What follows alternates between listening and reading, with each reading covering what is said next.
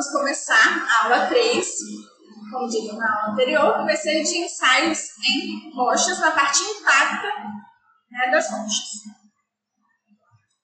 E aí, eu tinha esquecido de falar na aula passada que a rocha, assim como o solo, é um material trifásico, composto de sólidos, de ar e de água. Sendo que o ar e a água compõem a parte dos vazios. Só que, diferentemente dos solos, a parte dos vazios em rocha, ela pode ou não ser interconectada. No solo, a gente vai ter, vamos pensar, né? No solo granular. As partículas assim, amontoadas. E, por mais que elas estejam bem juntinhas, eu sempre vou conseguir pegar por exemplo, se eu quero encher de água, eu vou enchendo de água, enchendo de água, né? E aí eu vou enchendo os meus vazios, que eles estão todos conectados. Né? Já quando eu estou falando de rochas, não. Por exemplo, aqui no meio, né, eu tenho um exemplo de uma rocha intacta, é a parte intacta dessa rocha, que não tem uma descontinuidade do estilo fratura, falha, etc. Tem defeitos, né, que são esses pontinhos brancos, que vão ser, vamos dizer assim, os meus poros. Então aqui eu vou ter um tipo de porosidade, que é a minha microporosidade.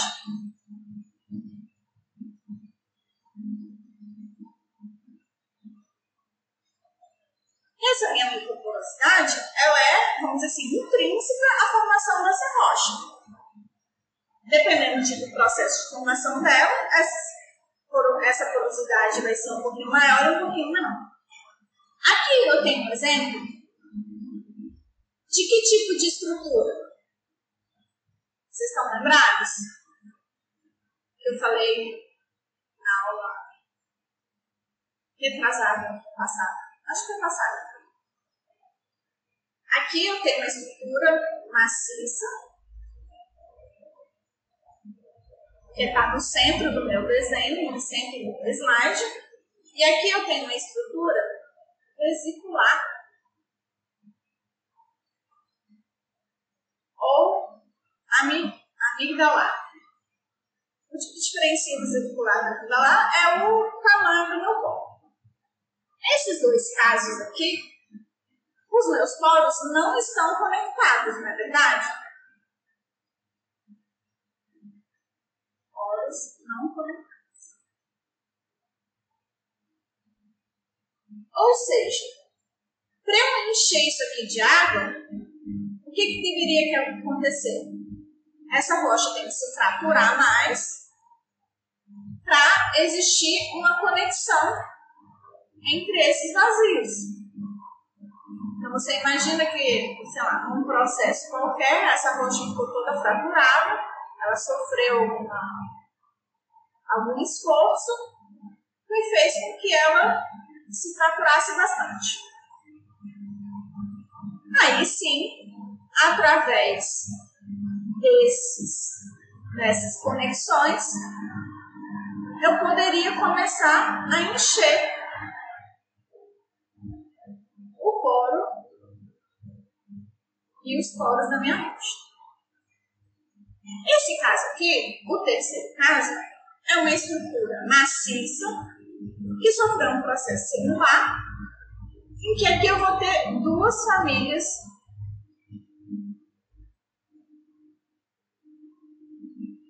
de descontinuidade.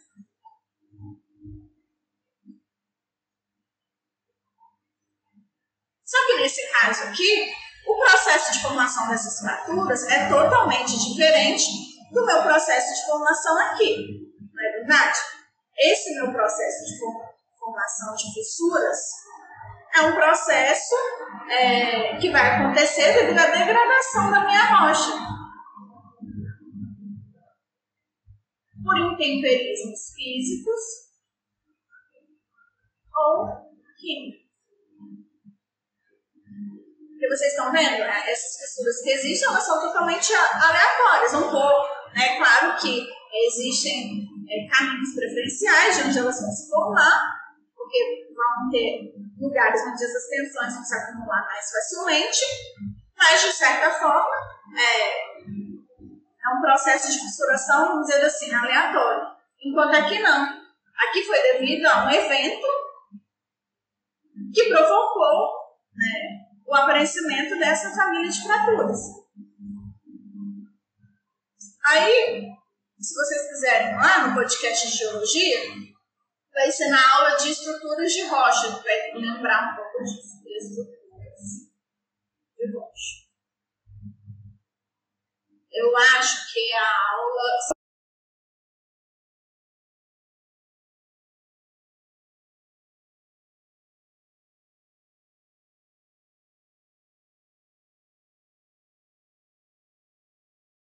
eu vou ter uma porosidade. E quando eu quiser medir a permeabilidade da minha rocha, a permeabilidade dessa minha rocha vai ser algo que eu vou poder, vamos dizer assim, homogeneizar. Porque ela vai estar aqui, de certa forma, homogênea. Homogênea no sentido como eu disse, né, como aparecimento dessas costuras são aleatórias, não tem um, um, caminho preferencial. Enquanto nesse caso aqui, no caso 3, eu tenho um caminho preferencial. A minha permeabilidade, ela vai tender a essa direção ou essa. E também essa direção. E claro, depois que a água começar a percolar aqui, vários outros eventos podem acontecer de forma consecutiva, né? Se for um lugar frio e essa água ficar acumulada, o lugar onde ela ficou acumulada, devido ao processo de gelo e gelo, também vai favorecer o temperismo físico, né? Então, vou começar a fraturar cada vez mais essa rocha, etc, etc, etc. Tudo isso para dizer o quê? Que eu vou ter principalmente dois tipos de porosidade na minha rocha. Eu vou ter a macroporosidade, por essas grandes aqui, e a microporosidade, que é o que existe aqui, que é intrínseco também ao processo de formação. Então, todas essas aqui, elas também têm essa microporosidade. Ok? Então, continua.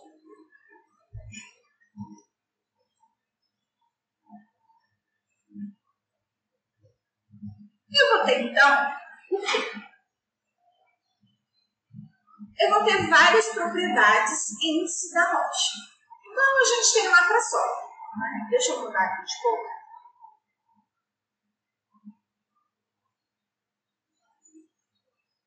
Como? Os índices físicos, né, porosidade, peso específico.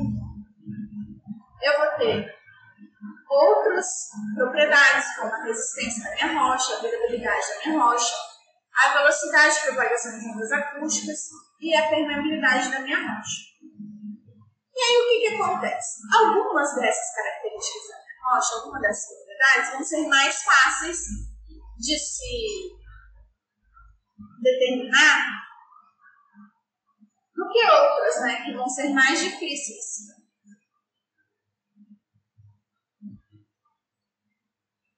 E aí o que, que acontece? Muitas vezes vai, vão existir correlações entre essas propriedades, que são mais fáceis para nos ajudar a encontrar valores para algumas propriedades que são de mais difícil acesso. Essa questão de dificuldade são várias coisas. O que, o que, que faz uma propriedade ser difícil obtenção? Vocês sabem? São várias coisas. Me dá um exemplo.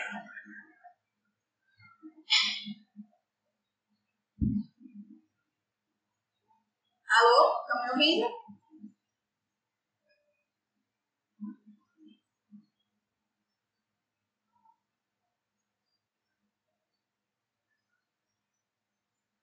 É, é, no caso de rocha é um pouco diferente de solo, mas é bem por isso mesmo. O João falou assim: ah, é a dificuldade de a gente levar para o laboratório uma amostra perfeita.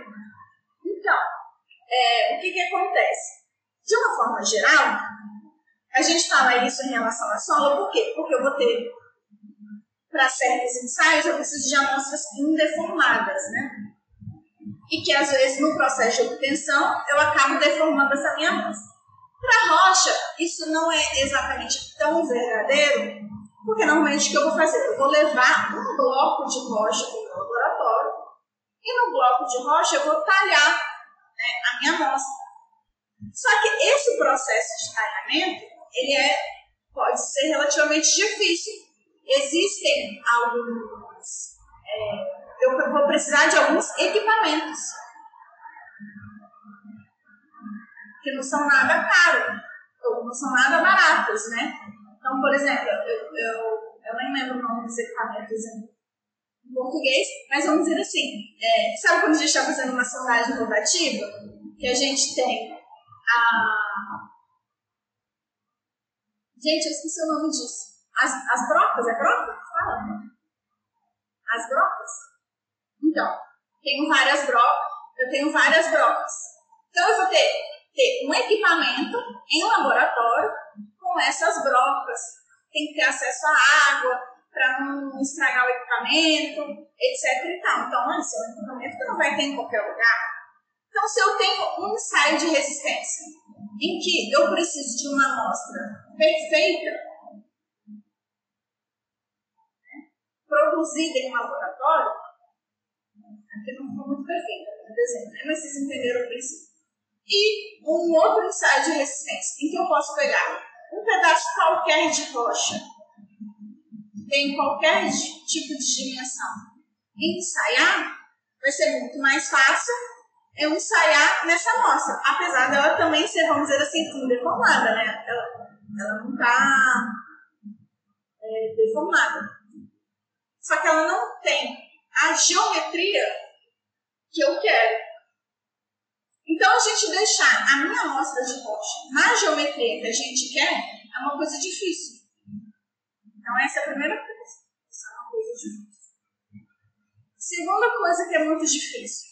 Se eu tenho um ensaio em que, ah, eu vou aplicar uma força e vou romper, que a única coisa que eu preciso é da força em que rompeu, é muito mais fácil eu ter apenas um equipamento que mede a força do que, por exemplo, se eu vou fazer um ensaio em que além da força eu preciso de ter o deslocamento ou a deformação. Aí eu preciso de dois equipamentos de medida, eu preciso de ter um sistema de aquisição de dados que vai me dar dois, duas informações. Tem isso também, né? Por exemplo, vai ter ensaio em que a única coisa que eu preciso é saber a força de rompimento e não a trajetória dessa força. Então, se eu preciso saber a trajetória, eu preciso ter um sistema de aquisição de dados que é muito mais complexo, porque eu simplesmente ficar acompanhando e ver, ah, rompeu um tal, ou então, quando rompe, ele para de contabilizar e pronto, acabou, que é mais simples. Então, existem várias dessas coisinhas, né, que fazem muita diferença, né. Por exemplo, aqui, no ensaio de velocidade de propagação das, das ondas acústicas, existem é, principalmente três tipos de ensaios, né. Um que usa ultrassom, É, um que usa, vamos dizer assim, é, eu acho que, eu não sei se os dois usam microfone, mas vamos dizer assim, um que usa um microfone para fazer a captação da onda, né? uma onda não vai ser um ultrassom, vai ser uma onda sonora acústica normal, e é, um, em que o sistema de aquisição é um é, caminho, e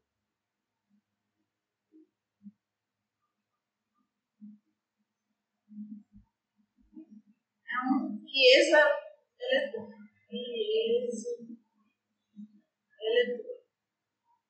Acho que é assim que Lá na frente vai ter o nome certo disso, que eu não Então, é, se eu estou usando esse equipamento aqui, eu preciso ter um contato dele muito bom com a minha rocha. Se não, por exemplo, eu não consigo captar as ondas essas, só consigo captar as minhas ondas T. Já quando eu estou é, utilizando o microfone, eu já não tenho mais tanto essa dificuldade. E se eu estou utilizando o ultrassom, eu vou ter, diferentemente de quando eu estou simplesmente utilizando as ondas acústicas mais, no método de aquisição, eu vou também ter uma dificuldade de encontrar a minha onda S, porque ela vai vir junto com, é, com as ondas P. Por mais que a amplitude da onda S seja maior, às vezes é difícil de você captar o momento de chegada dela. Então, cada um desses métodos tem suas dificuldades, né? Mas vocês podem perceber que alguns são mais simples do que outros. E aí, por causa disso, no caso aqui não é tanto uma questão de correlação, né? Porque são todas né, a mesma propriedade, mas vocês conseguem perceber que se eu quero encontrar é, um, o, por exemplo, a minha resistência à compressão simples, eu preciso de uma amostra muito linda e maravilhosa para fazer um ensaio bem bonitão de é, intenção de informação, é uma coisa mais difícil do que eu fazer um outro ensaio que é, eu posso utilizar uma amostra qualquer. E se existe uma correlação entre esse ensaio e esse, mesmo que ele não me dê uma curva, mas só ele já me dá o valor da resistência à compressão simples, às vezes já vai ser bom o suficiente. Claro que correlações são coisas que a gente tem que tomar o quê? Muito cuidado. Né? A gente tem que estar muito atento em relação a isso, para a gente não acabar colocando os pés pelas mãos. Ok? Então, eu estou aqui no slide 145, indo para o slide 146. Então, primeiro, é, primeiro ensaio, né, que a gente vai falar hoje é a porosidade. E para eu descobrir a porosidade de uma rocha, eu tenho muitas e muitas e muitas e muitas maneiras de fazer isso.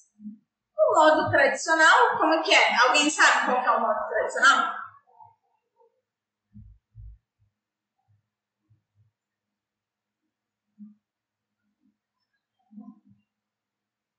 Oi? É, eu não ouvi, João.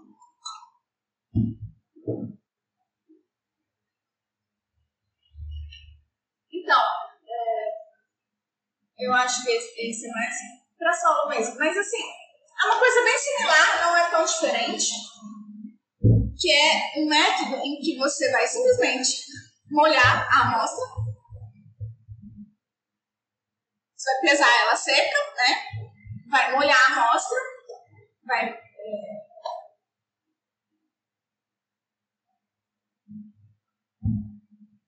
vai deixar ela, dependendo da rocha, pode variar de 24 horas até uma semana imersa em água.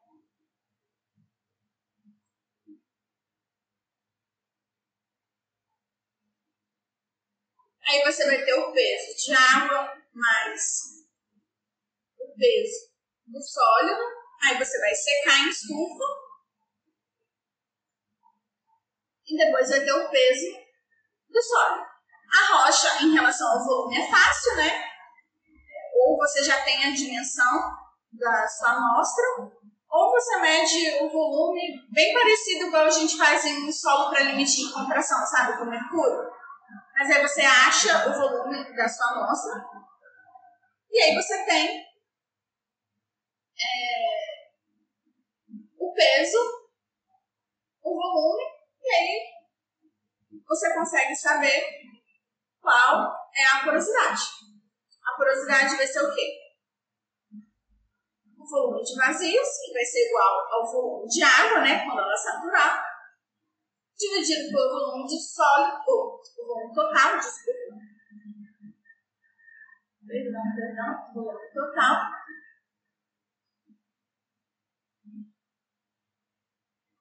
que é o volume da dimensão mesmo, né?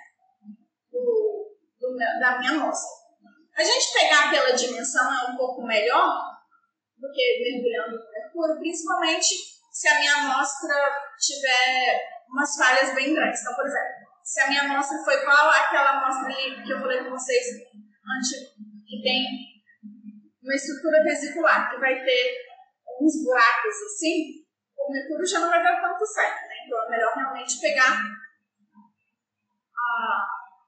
as dimensões e fazer pela dimensão, certo?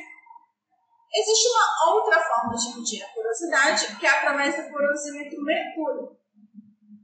Em que, o que acontece? O mercúrio, diferentemente da água, se você não aplicar uma pressão, ele não vai infiltrar dentro da água, né? Porque a, a tensão específica dele é bem grandona. A tensão superficial, né? A tensão superficial dele é bem grandona, então ele não vai entrar. Então o que, que acontece? Existe uma relação entre a pressão que você está aplicando e o diâmetro dos poros que ele está entrando. Então a gente vai ter uma curva, eu não sei se na frente, aqui, ó, uma curva tipo essa aqui, tá vendo? Em que eu vou ter o tamanho do meu poro e a quantidade de volume que entrou em cada poro. Então, se eu tenho a soma embaixo dessa curva, eu tenho o quê? Eu tenho meu volume de vazios. Não é verdade? E aqui é o quê? Para cada pressão, então aqui está aumentando, está é, tá diminuindo assim, então aqui eu estou aumentando a pressão. Para aumentar o mercúrio. A pressão está aumentando para lá, ou seja, está diminuindo o tamanho do poro, porque quanto menorzinho, mais difícil vai ser. Então eu tenho como ter isso, e aí você tem o volume novamente, né, pelas dimensões do volume daquela sua amostra, e um volume de vazios, que é o tanto de mercúrio que entrou. Eu posso também obter isso através de lâminas. Significa o quê? Vou fazer uma lâmina bem fininha da minha amostra e vou olhar no microscópio, vou tirar uma foto e eu vou ver quanto que eu tenho de vazio e quanto que eu tenho de é, partícula sólida, né? E aí aqui você vai fazer uma correlação em relação à área, né? Então a minha área de vazios sobre a minha área total vai ser igual à minha porosidade. Então assim, cada uma dessas tem a sua... É, cada, uma de, cada um desses métodos tem as suas é, dificuldades, né? Por exemplo, no meu modo tradicional, e no meu modo de porosímetro puro, quais são as dificuldades e os erros que eu vou ter?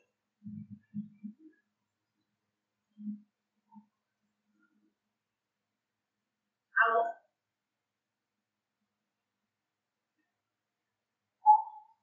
Alô?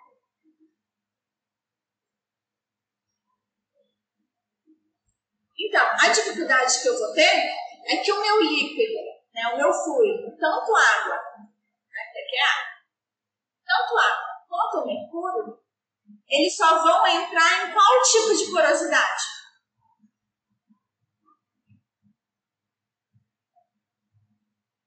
Não. Na porosidade que for conectada.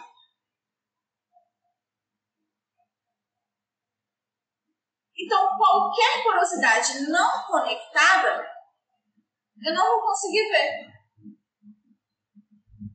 E isso não importa tanto se ela é macro ou se ela é micro. Porque vocês lembram, ó, vou voltar aqui no slide, nesse aqui. Essa porosidade aqui, ela é bem grandona, tá vendo? Mas enquanto essa rocha não sofreu um processo de degradação, ela vai estar não conectada, apesar de ser uma porosidade bem grande, bem macro. Entenderam?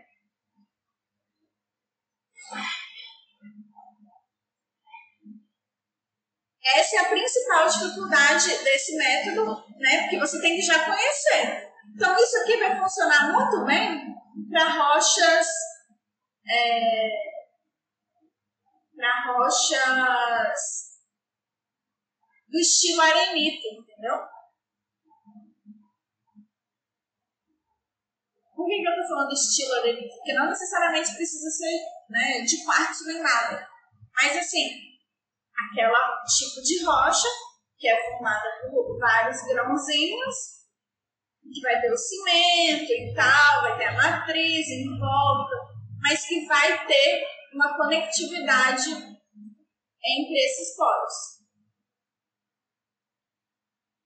Enquanto aqui na lâmina, qual vai ser a principal dificuldade?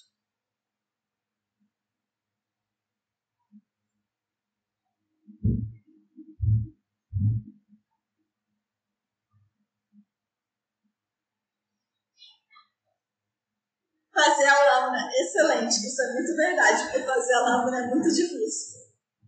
Mas não só isso. Então, a segunda dificuldade, além de fazer a lâmina,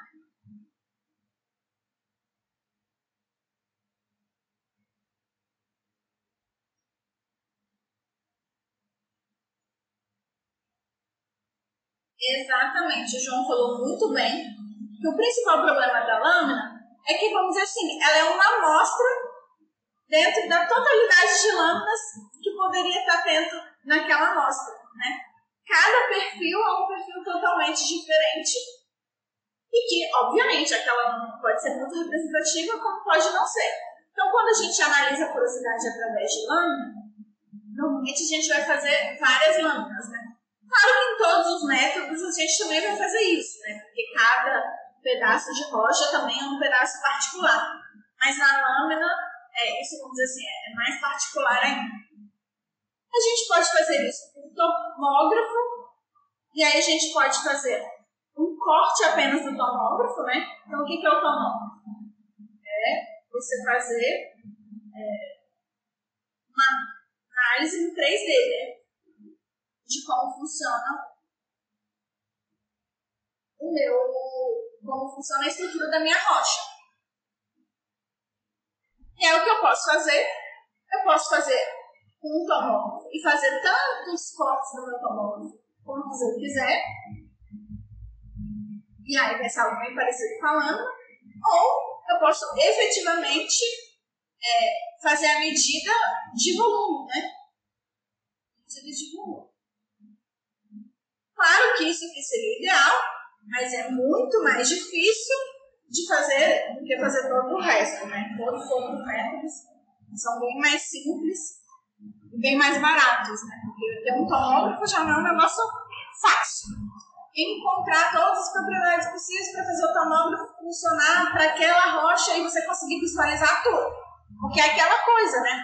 Quando a gente está é, falando de tomógrafo, a gente tem que pensar em dois parâmetros meu primeiro parâmetro é a minha, vamos dizer assim, a minha, é, a minha vamos dizer assim, a precisão, né?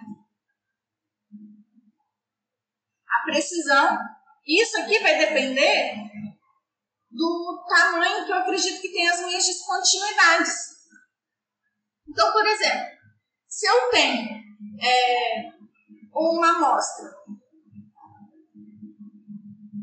em que eu tenho uma descontinuidade aqui muito grande, dependendo de como eu ajustar o meu tomógrafo, eu vou ver isso aqui muito bem. Mas o que tem aqui, micro, vai ser muito mais difícil de eu conseguir enxergar. E aí, se eu quiser conseguir enxergar os dois ao mesmo tempo, isso vai me dar um tamanho de arquivo gigantesco, entendeu? Porque vai ser meio difícil de, de, de tratar e etc. Então é bem complicado. E aí tem esse outro método aqui, que é o porosímetro de Boyle, que ele é, utiliza o gás hélio e que ele é um, um, método muito utilizado quando a gente está falando de rochas de reservatório, né? ou seja, rochas para petróleo. Mas eu não vou me alongar, porque é algo bem parecido com esses outros dois métodos aqui, que é uma questão de volume, né, que entra e tal, tal. E aí, como eu disse anteriormente, né, eu, nas rochas eu posso ter mais de um nível de porosidade, né, uma micro uma macro porosidade, que podem ou não estar conectadas. Então, aqui eu estou mostrando para vocês, no slide 147, exatamente isso. eu tenho uma rocha, por exemplo, que no seu estado intacto, ela tem principalmente dois níveis de porosidade, esse aqui e esse aqui. E aí, à medida que você vai degradando essa rocha, você consegue ver aqui, ó, que ainda continua um pouco, né? Essa verde aqui continua com uma micro, uma macro porosidade, mas à medida que você vai degradando, nesse caso específico aqui, ele vai homogeneizando, e aí aqui você vê que o que existe é um nível de praticamente um nível só de porosidade. E o que, que significa isso? Aqui vocês conseguem ver que em volta dos grãos eu tenho é, o que a gente chama de macroporosidade. É uma porosidade bem grandona. Só que essa rocha aqui, que é uma rocha calcária, cada um desses grãos é formado por um montão de calcita. Então, dentro de cada um desses grãos, eu ainda vou ter outro nível de porosidade. E aí, o que, que aconteceu aqui? Com a dissolução dessa rocha, né, que uma rocha calcária ela, ela se dissolve relativamente facilmente, o que, que aconteceu? Parte do cimento, parte da própria calcita se dissolveu e se depositou entre os grãos. E aí diminuiu a porosidade dela. Vocês conseguiram conseguem visualizar isso, essa questão de macroporosidade?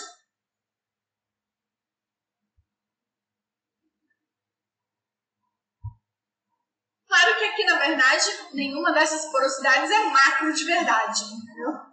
São duas microporosidades, mas uma é super micro e outra é micro. Que é diferente de outros exemplos né, que, que eu dei antes que realmente uma é macro, que dá realmente para você ver olho nu. Aqui você não vai conseguir ver isso olho nu, isso aqui é uma imagem de, de microscópio eletrônico de varredura, né? Então, uma imagem de microscópio, mas nem sempre. E aí, por isso que eu estou falando que não é macro de verdade. É, apenas uma é maior do que a outra, vamos dizer assim. Então, passando para o slide 47 a gente, a outra propriedade que a gente quer medir é o peso específico. Como que a gente faz para medir o peso específico? Bem parecido, né? A gente vai pesar a nossa rocha, a gente vai ter o volume dessa minha rocha, que é algo muito mais simples de eu conseguir obter do que, é, do que em solo, né? E aí eu vou ter, vamos dizer assim, o peso específico natural dessa rocha. Mas eu posso também, se eu suspeitar que essa minha rocha, ela por algum, por uma questão qualquer, né? Ela está altamente fissurada, altamente fraturada, ou então que devido ao processo de formação dela tem várias vesículazinhas pequenininhas, né? eu posso também escolher medir, igual a gente faz em solos, o peso específico dos grãos. Que aqui é o peso específico natural, né? Como de forma macro eu encontro a formação dessa rocha, mas eu quero, às vezes, querer saber o peso específico, vamos dizer assim, dos grãos dessa rocha. E é como que eu vou fazer? Eu vou moer essa rocha e vou calcular o peso específico dos grãos, similarmente, igual eu faço lá em solos. Vocês estão lembrados mais ou menos como é que é lá em solos?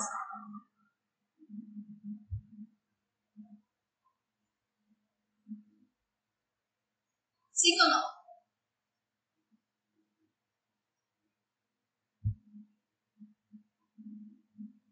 Então, solos como que a gente faz, a grosso modo?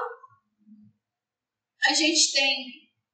Eu nunca lembro o nome desse negocinho, mas sabe? É uma paradinha assim, que tem uma marca assim. E aí você coloca água e pesa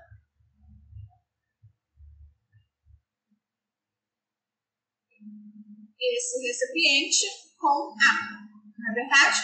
Aí depois você coloca a quantidade lá padrão de, dessa rocha moída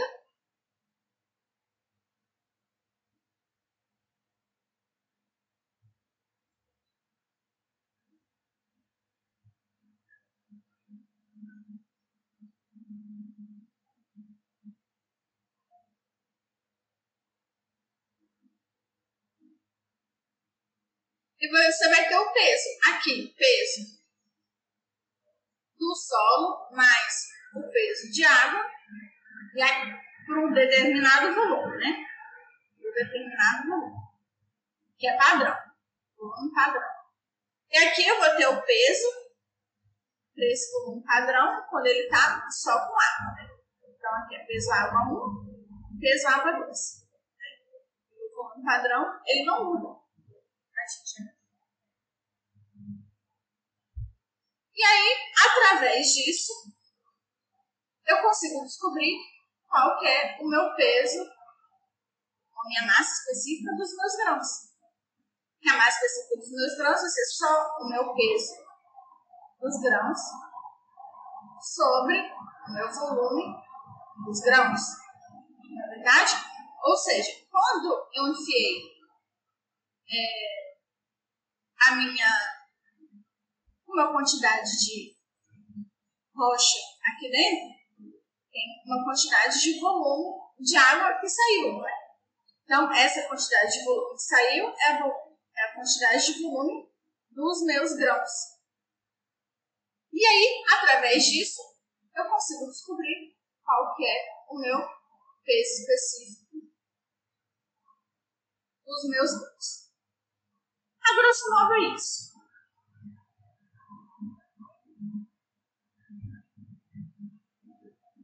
Continuando. Aí, aqui no slide 149, eu meio que já expliquei mais ou menos sobre isso, que é o fato de que, às vezes, eu vou ter propriedades de obtenção mais simples, e eu vou escolher fazer esses ensaios e tentar correlacionar com propriedades de obtenção mais complexas. Então, continuando, um outro ensaio, outro importante, é um ensaio de durabilidade. Isso aqui vai medir o quê? Vai medir como se fosse a, de certa forma, a resistência ao tempo.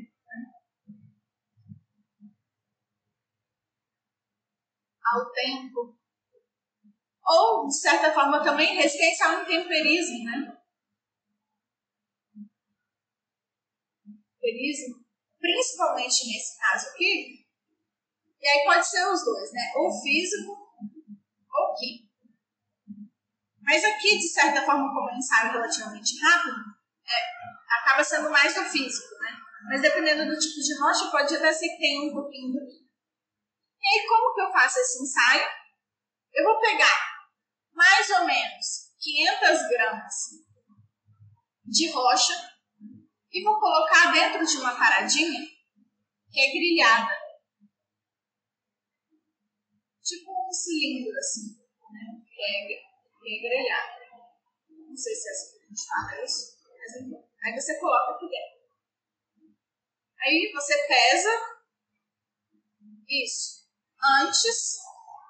Ah, não. Você coloca na estufa primeiro, eu acho. Você coloca na estufa a 105 graus por 24 horas, eu acho. 24 horas ou 6 horas, depende assim, né? Mas você vai deixar um tempo suficiente que você sabe para ficar seco. Aí você vai pesar. Aí você tem o peso. É, antes desse lá, peso antes. E aí você vai pegar essa grilhazinha, que é tipo, sei lá, eu não sei desenhar assim, isso tem a rocha dentro, tá tudo grelhadinho. E você vai submergir isso em água. E a água ela fica mais ou menos, ó. Deixa eu colocar.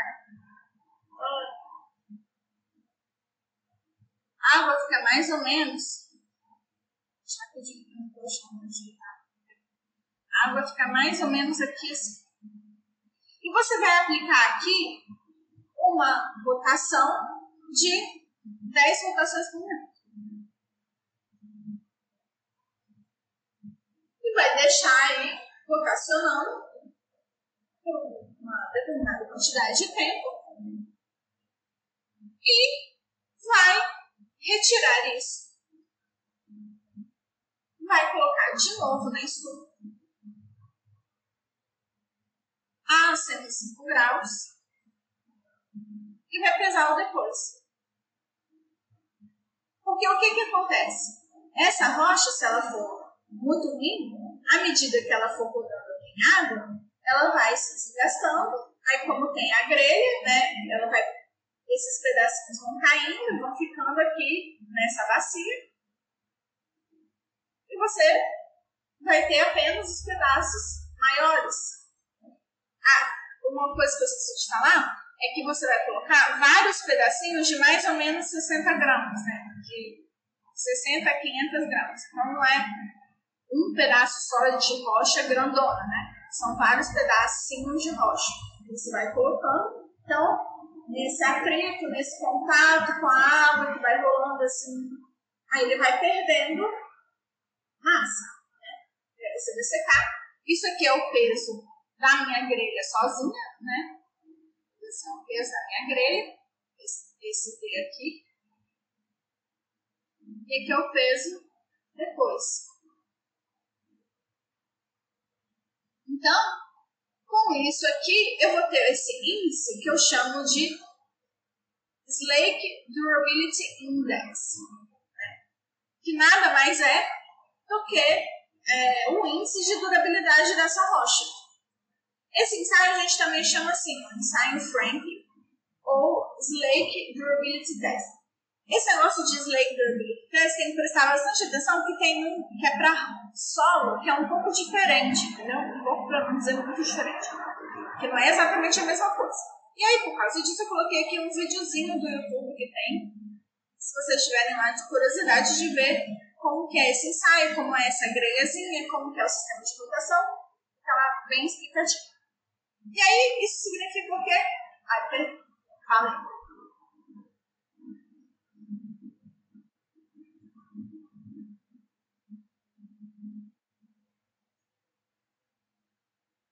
Não, é o peso após a secagem. Isso aqui é só, esses 500 gramas é só o peso que eu fui lá e coloquei, entendeu? Mas aí eu vou secar e eu vou pesar, e o A vai ser o peso depois da minha secagem. E aí esse meu índice aqui vai ser um índice de alteração desses ciclos de umedecimento e secagem. Existem algumas, uh, alguns, lugares na literatura que, vamos dizer assim, tem índices similares para quando tem vários ciclos, né? Quando não é apenas um ciclo. Então vocês têm que prestar atenção exatamente é, que, ele está falando, né? Porque às vezes vai ser com dois ciclos, às vezes vai ser com vários ciclos, etc. Então tem que prestar bastante atenção. Tá bom?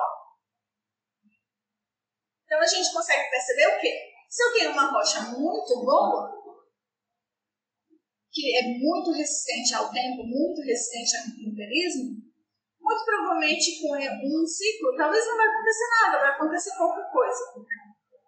Então, é algo que vai dar, vai dar dentro de uma escala de rocha, igual a gente viu lá na aula passada, de boa, muito boa, ruim, muito ruim, etc e tal. Então, é interessante por causa disso, porque nos dá uma ideia do quão resistente essa rocha é a intemperismo. E aí o que, que acontece? Isso é algo que é particularmente interessante quando eu estou falando para esses tipos de formação. Para formações que têm é, siltitos é, e folheiros em camadas diferentes. Porque aí o que, que acontece? Você imagina que eu tenho aqui um talude, que eu tenho várias camadas alternadas de siltito e argilita. Então vamos pensar aqui que eu tenho argilita, que eu tenho siltito, argilita, siltito, eu tenho argilita. Ok?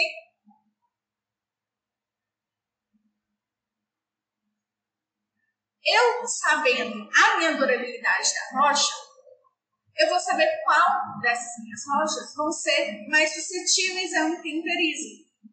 E aí eu pergunto para vocês, vocês têm noção de um argento, de um sentido, qual seria menos resistente a um ciclo de é, umedecimento e secagem?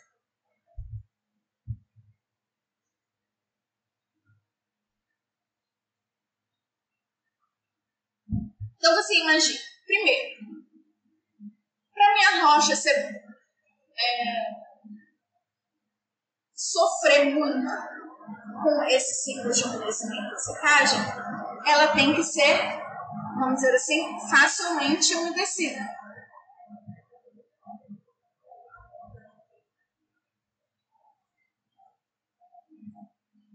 Se ela for muito difícil de ser umedecida, ela, consequentemente, também vai ser muito difícil de sofrer com esse ciclo, né? Porque a água não vai ter tanta facilidade de entrar nela. E mais importante, é, é uma rocha em que, além de ser facilmente umedecida, que as ligações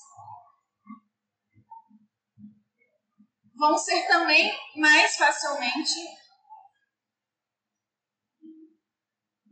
quebradas com saturação. Então aqui, o que, que eu tenho?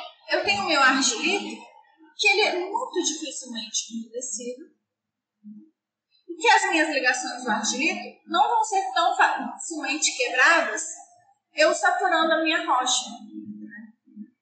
Então, significa que elas não vão sofrer com isso? Não, vão sofrer, todas elas vão sofrer. Mas o meu siltito, ele vai ser mais facilmente intemperizável por causa disso. Então, a gente costuma ver, quando existe essa alternância, que eu vou ter uma rocha que ela vai se degradar muito mais facilmente do que a outra, justamente por causa disso. Outro mecanismo que faz com que uma rocha seja muito suscetível é a quantidade de fissuração. Por quê? Porque se eu tenho fissuras, você imagina, né? Tem uma rocha assim, aí eu tenho uma fissura bem grande. Perto da minha fissura, eu vou estar muito mais suscetível à entrada de água do que no resto da rocha, não é verdade? Então, uma rocha que tem fissuras, ela vai ser muito mais suscetível a ciclos de secagem e é, umedecimento e secagem do que uma rocha que não está fissurada.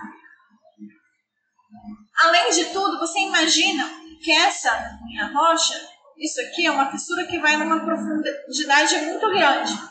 Então, além do fato de que a água vai estar ali descendo, né, chegando e secando, tem o fato do quê? Que mesmo que seja uma fissura muito fininha, aqui vai ser o quê? Eu vou ter uma pressão de água muito grande, não é? Então, essa minha pressão de água pode fazer com que essa minha fissura aumente de tamanho. E dependendo do posicionamento dela, até que ela faça com que esse bloco aqui se desprenda totalmente. Não é verdade? Sim ou não? Sim, né? Então são vários tipos de fenômenos que podem acontecer. E a mesma coisa que acontece nesse nível macro também pode acontecer num nível mais micro, né? Um nível em que tem várias fissurinhas, né? Então, quanto mais fissuradinho for a minha rocha, mais suscetível ela vai ser. Aqui no nível micro e aqui no nível mais macro. É, Outro ponto. As diferenças de camadas. Então você imagina que aqui eu tenho uma rocha que eu vou ter uma diferença assim, dessa camada. Uma camada nessa posição. Então você, a gente consegue perceber que esse ponto de descontinuidade é um ponto em que a rocha está muito mais suscetível à infiltração de água, verdade? Então, sempre que eu tenho diferenças de camadas, e, e se essas diferenças de camada forem subverticais,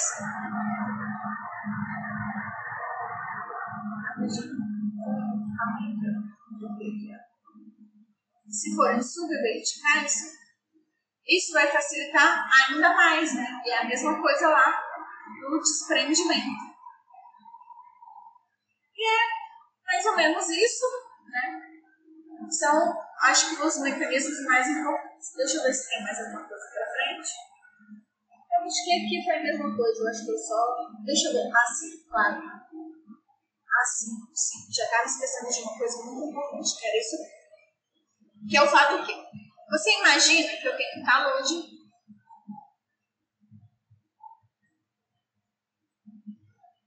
de um rio. Aí você imagina um rio igual aqui o Rio Iguaçu, o Rio Paraná. O Rio Iguaçu deve ser igual. Em que, numa época do ano, eu tenho o meu nível d'água aqui e em outra época do ano eu tenho o meu nível d'água aqui. Então eu tenho uma variação do meu nível d'água o ano inteiro. Ou seja, eu vou ter nessa região aqui todos os anos esse processo de umedecimento e secagem.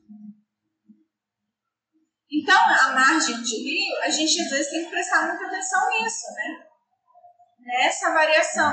Essa parte do meu rio que é descoberta, tem vegetação, não tem vegetação? O que, que tem aqui? Isso vale tanto para solo quanto para rocha, né? No nosso caso, a gente está falando de rocha, mas vale para todo mundo. Porque esses processos são muito ruins. Então a gente tem que prestar bastante atenção nisso. Tá bom?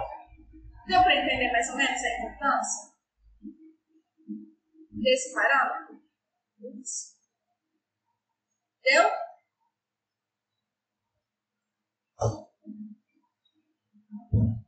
Beleza. Aí agora, ensaios não destrutivos. Esse ensaio, vocês viram o ensaio destrutivo. É, e aí aqui eu vou falar para vocês de dois tipos de ensaios não destrutivos, que são um ensaio de permeabilidade e um ensaio de velocidade de ondas acústicas. Esse ensaio de permeabilidade que eu vou estar falando aqui é um ensaio muito específico que se chama de ensaio, nem coloquei aqui, ensaio Bernet coloquei ele aqui, o nome desse nome, ou não? Eu esqueci, né, de colocar. Tá, ensaio Bernem. Que ele foi desenvolvido quando? Ele foi desenvolvido após a ruptura da barragem de Malfazinha. A ruptura dessa barragem é muito importante. Assim. De certa forma, ela foi um pouco quando se começou a fazer estudos de mecânica das rochas mesmo. Né?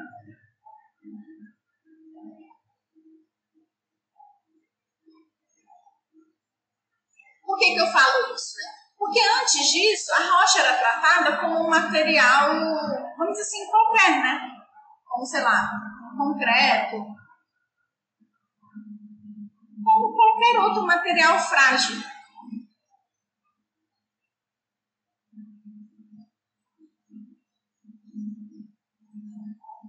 Sem se atentar às particularidades que existem ao estudo da, de rochas, né? Que é uma disciplina à parte. A gente sabe que a rocha não é igual ao concreto. A gente não utiliza da mesma forma, não, é, não tem nada a ver. Apesar de ter muitas coisas a ver.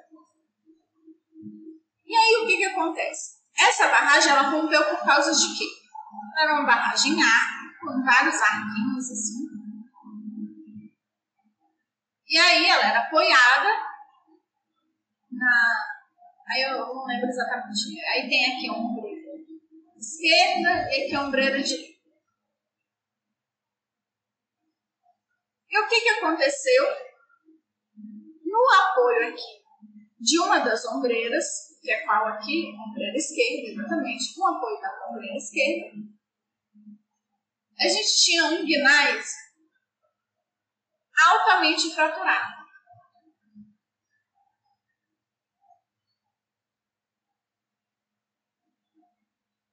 E como a gente acabou de falar anteriormente, se eu tenho muita fratura no lugar que está passando água, essa água vai fazer o quê? Ela vai ter a tendência a expandir essa minha fratura. Na é verdade, e foi exatamente isso que aconteceu. E aí isso provocou o rompimento dessa rocha e, consequentemente, o rompimento da barragem. Isso fez eles ficarem muito atentos, né? Tipo, nossa, não posso tratar rocha como se fosse concreto, né? Porque concreto eu não tenho essas fraturas desse jeito. Então, como que eu vou estudar isso de forma diferente? E aí, esse carinha aqui, Bernet, desenvolveu esse ensaio. E esse ensaio visa o quê? Visa criar um fluxo. Ele induz um fluxo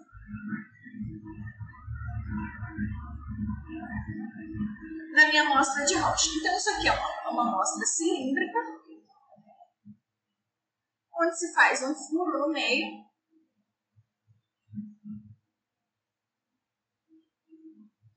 E que eu produzo um gradiente hidráulico, eu crio né, um gradiente hidráulico, que vai induzir a minha rocha a esforços de compressão, então aqui, de compressão, ou se for no sentido inverso, eu crio esforços de tração na minha rocha. E aí o que, que acontece? Nesse sentido aqui, eu vou aplicar o quê? Eu vou aplicar uma pressão de 500 bar de fora para dentro. Né? Então, isso aqui vai estar dentro de uma célula submergida que eu crio uma pressão aqui para que a água percole de fora para dentro. E nesse sentido eu estou fazendo o quê? Eu estou comprimindo a minha rocha, não é verdade? Estou comprimindo a minha rocha. Enquanto eu posso fazer o inverso eu posso aplicar uma pressão de dentro para fora de um bar. Em que nesse caso eu vou estar o quê? Tracionando a minha rocha. A gente sabe que os materiais frágeis, de uma forma geral, eles o quê? Eles resistem bem à tração? É Bernet o nome do ensaio, isso mesmo, pessoal. Eles não resistem bem à tração, não é verdade? Ou seja, é, isso aqui é para quê? Para eu ter uma noção da sensibilidade né, desse fenômeno. Ou seja, do fato de que a partir do momento que eu estou criando um gradiente hidráulico, que eu estou induzindo o fluxo de ar nessa minha rocha, se ela vai resistir a esses esforços de tração que foram induzidos. Vocês podem ver aqui que aqui é 50 bar, enquanto aqui é só menos um bar. Ou seja, é uma pressão muito menor do que essa aqui, não é verdade? Ou seja, todo mundo sabe que ela não resiste à tração. Esses próprios valores aqui já nos mostram isso. Ele está dizendo assim: olha, dependendo de como for a permeabilidade nesses valores, isso significa que ela vai ser ainda, ainda mais sensível a esse fenômeno de não ser resistente à tração. Ou seja, eu vou estar medindo a permeabilidade da minha rocha. No sentido, aqui é o que? Divergente, não é? E aqui é convergente. Ou seja, eu vou estar medindo a permeabilidade num fluxo divergente e num fluxo convergente a pressões distintas. E eu vou saber, ah, se o meu material tiver esse mesmo valor para esse esse, ficaria insensível a esse fenômeno. Ou seja, que é um material frágil, de boa, uma rocha, né? ninguém esperava o contrário, mas ele não é, ai meu Deus do céu, o mundo vai acabar porque o fluxo é divergente e está promovendo um esforço de tração induzido né, no interior dele. E aí, quanto maior for o meu valor mais sensível ele é a esse, a esse fenômeno, né? E aí, para vocês terem uma noção, lá na barragem de Montacê, o meu S era tão grande, olha aqui, que na minha ombreira esquerda eu chegava a ter valores de, de 50 mil de sensibilidade, de sensibilidade, de índice S, né? Ou seja, era um lugar que, se já tivesse misturado isso antes desse desastre acontecer, eles nunca iam permitir que essa ombreira, que essa barragem fosse apoiada nessa ombreira sem nenhum tratamento, né? Sem nenhum tipo de injeção de calda, de cimento ou, ou qualquer coisa para é, preencher essas fraturas ou tratar essas fraturas da forma que eles achassem conveniente. Vocês conseguiram entender esse ensaio? Eu sei que ele é um pouquinho complexo. Ah, o Edvan perguntou, prof, mas vamos dar prática em algum momento? Então, meu amor, a gente vai falar de forma superficial, assim, a gente não vai falar isso de forma aprofundada. Se eu conseguir dar tudo que eu estou planejando, a bateria vai ficar subindo. Mas eu ainda não sei se eu vou conseguir dar tudo que eu quero, entendeu? Mas aí FNAC é uma coisa mais, né, mais, mais, um pouco mais complexa. Mas assim, o FRAC nada mais é do que isso, né? Você aplicar um gradiente hidráulico para promover a, abertura dessas pessoas. Então esse ensaio, ele é muito legal, porque de certa forma ele mostra isso, né? E ele mostra justamente isso. Qual rocha que vai estar muito suscetível ao fraque e vai provocar um fenômeno que você não consegue controlar, e qual você vai poder aplicar o fraque e você vai conseguir controlar esse fenômeno. Né? Porque tem essa questão, né? As pessoas acham assim, ah, que é uma coisa horrível, absurda, porque normalmente é feito em rochas que você simplesmente não consegue controlar esse fenômeno. Rochas que tem, que tem muito provavelmente essa sensibilidade altíssima, né? Então você vai aplicar uma pressão, você vai lá saber em que momento esse negócio, essa fissura vai parar de se propagar, né? Mas como vocês podem ver aqui, existe uma diferença, né? Existem rochas que são insensíveis a esse fenômeno, ou seja, que eu vou conseguir controlar essa propagação de fissura de uma maneira muito mais correta.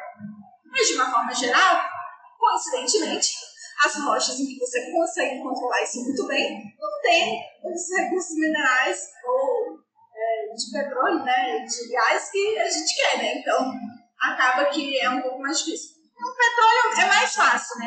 Em, em gás é um pouco mais difícil. Mas em petróleo é um pouco mais fácil, porque é, os, eles são, eles não são, os reservatórios não são normalmente fissurados né? eles são porosos. Então a gente consegue controlar essa propagação de fissura de uma forma muito melhor do que, por exemplo, no xisto, que é um pouco mais difícil né, de você controlar essa propagação de fissura. Ok? Mas assim, é só para vocês terem uma noçãozinha. Mas eu achei ótimo que você fez essa pergunta, porque tem tudo a ver com isso.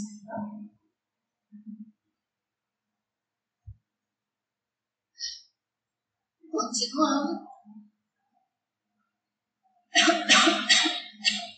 Aí aqui é só para vocês verem com diferentes materiais essa sensibilidade. O que, que significa? Aqui tem essa pressão de menos 1, tá vendo? Que é a pressão que ele aplica de tração. E aqui a pressão de mais 50, né? Que é de fora para dentro. Que é a pressão em duas tensões de compressão. E aí, se eu tenho um calcário olítico, esse calcário que eu mostrei para vocês na figura, no slide, nesse aqui, isso aqui é um calcário olítico. Só para vocês saberem né, como que ele é. Isso aqui são chamados oolitas. Então, aqui é um calcário olítico. Que é uma rocha. É... O quê? O calcário olítico é uma rocha de que tipo? Vocês sabem?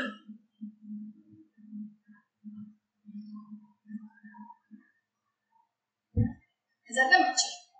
Provavelmente uma rocha sedimentar. É assim, tão bonitinho, com os grãozinhos que você consegue ver. Muito difícil de não ser. Então, aqui é uma rocha sedimentar. E o gnais é uma rocha o quê? Vocês lembram?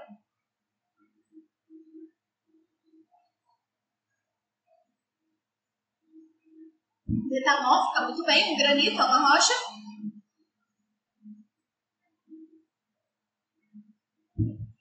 Granito é uma rocha magmática.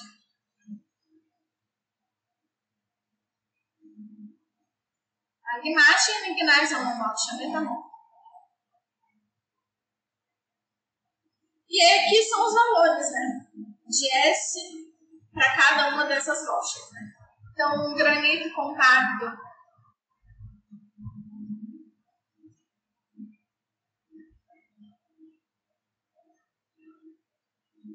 Tá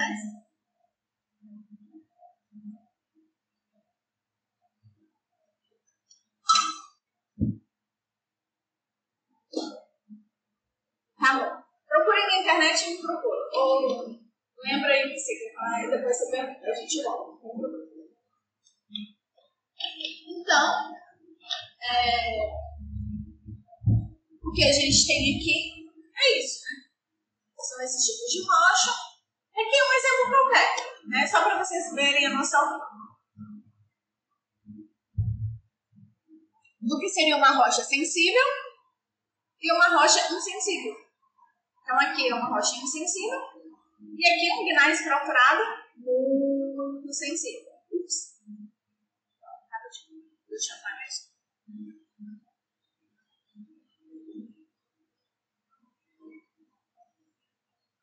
Na aula passada eu já tinha usado a mesa digitalizador ou não?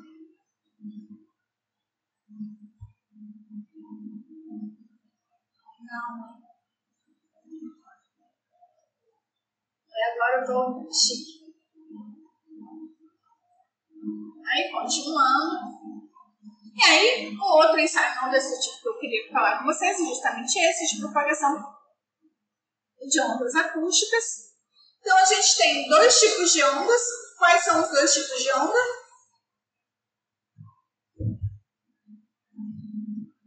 Meu monitor que já fez sísmica. Exatamente, ondas P e ondas S. As minhas ondas P são ondas o quê? A gente chama de ondas primárias ou de compressão. E as minhas ondas S são ondas secundárias ou ou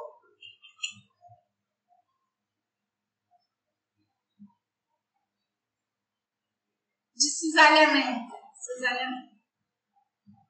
É, ou de cisalhamento, exatamente e elas são perpendiculares umas às outras. Né? Então, se eu tenho aqui a fonte da minha fonte, né, da minha aí eu, oh, gente, pensa, né? aqui a minha onda P, então a minha onda S vai ser nesse sentido. Né? Ou então, por exemplo, eu tenho a minha onda P assim,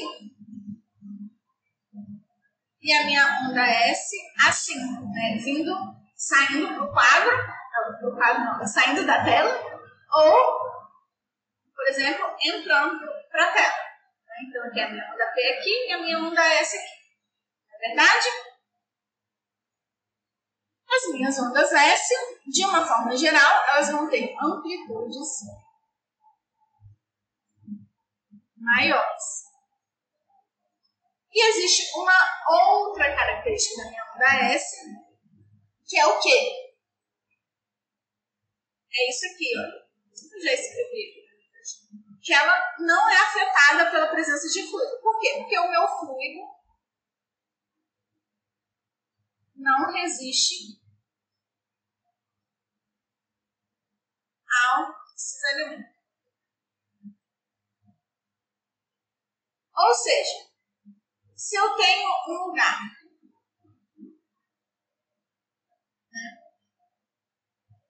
que tem um monte de partícula aqui, blá blá blá, muito fraturado, muito isso, muito aquilo. A minha onda S vai passar e nada vai acontecer com ela. Enquanto tiver sólido para atravessar, ela vai atravessar e não vai, não vai ser interferido por causa disso. Já a minha onda P não. A minha onda P ela vai ser amortecida por causa da presença de água a água vai acabar freando ela.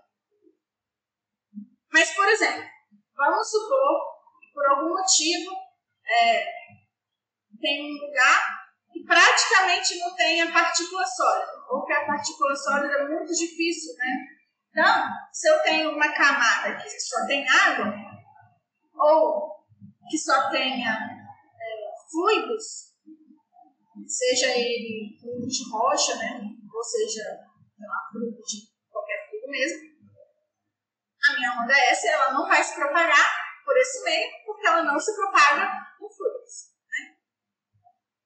E aí o que, que acontece? Existem, existe uma relação entre a resistência de uma rocha e a velocidade de propagação dessas ondas. Quanto mais resistente uma rocha é, é porque mais grãozinho tem um pertinho do outro, né?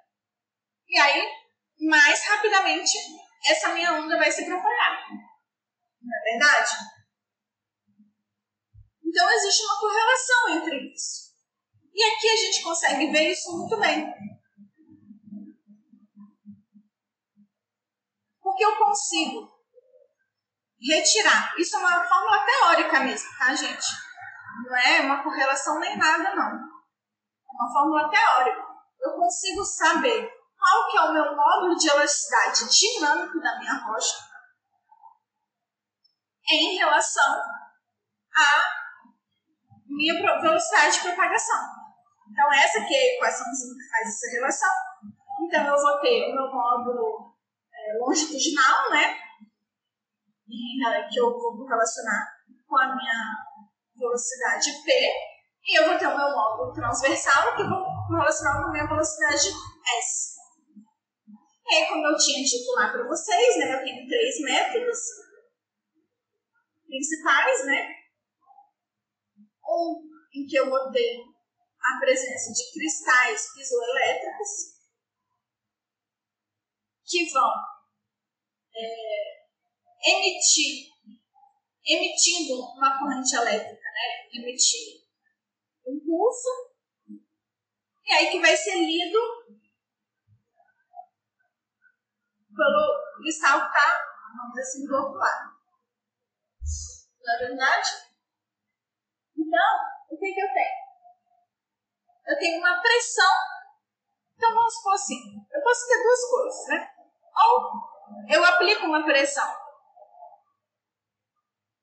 que induz uma corrente elétrica, ou eu posso induzir uma corrente elétrica que vai induzir uma pressão.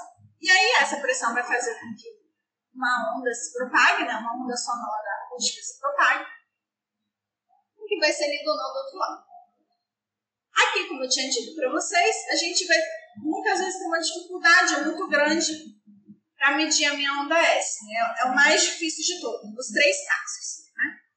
tanto com cristal piezoelétrico, quanto com microfone, quanto, tanto com ultrassom. Né? Por esses três jeitos é bem difícil de você medir. Só que é, com o microfone aqui normal, existe uma formulação teórica em que eu não preciso da minha onda S. Porque a grande dificuldade é essa. É medir a, o tempo de chegada da minha onda S. Só que aqui, através do microfone, existe uma formulação teórica em que eu não preciso da minha onda S. Em que eu vou ter várias frequências, né? Então, para quem fez lá análise aerodinâmica, essas coisas, fez a parte de dinâmica, vocês vão saber isso muito melhor do que eu. Ai, gente, rapidinho, porque eu Então, a gente sabe que a gente vai ter o espectro da onda, né? E aí vão ter várias frequências de ressonância, não é verdade? Várias frequências. Então, no caso aqui, eu preciso de ter apenas a minha primeira, o meu primeiro módulo de elasticidade, o meu primeiro módulo de elasticidade, né, da minha primeira frequência e da minha segunda frequência. E aí tem uma relação teórica lá, que eu não conheço ela, e que vocês conseguem é, obter o Poisson através disso. E aí, em consequência, como você consegue ter o Poisson, você consegue ter um módulo transversal. Por causa disso aqui, né? O meu módulo transversal vai ser o módulo longitudinal sobre duas vezes uma equação. Então, o que acontece normalmente é o quê?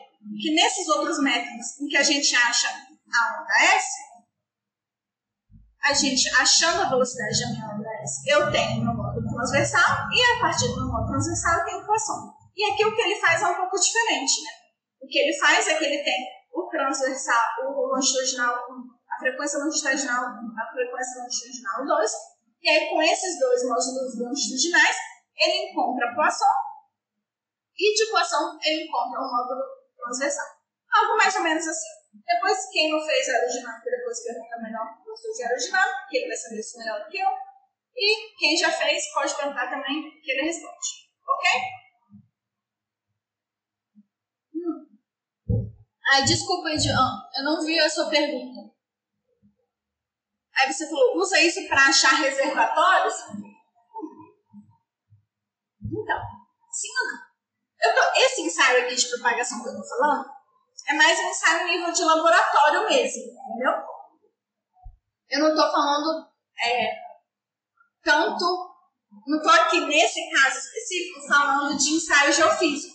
Por quê? Uma coisa é você fazer um ensaio a nível de laboratório, outra coisa totalmente diferente é você fazer um ensaio, tipo, para ver as camadas né, da, das minhas rochas.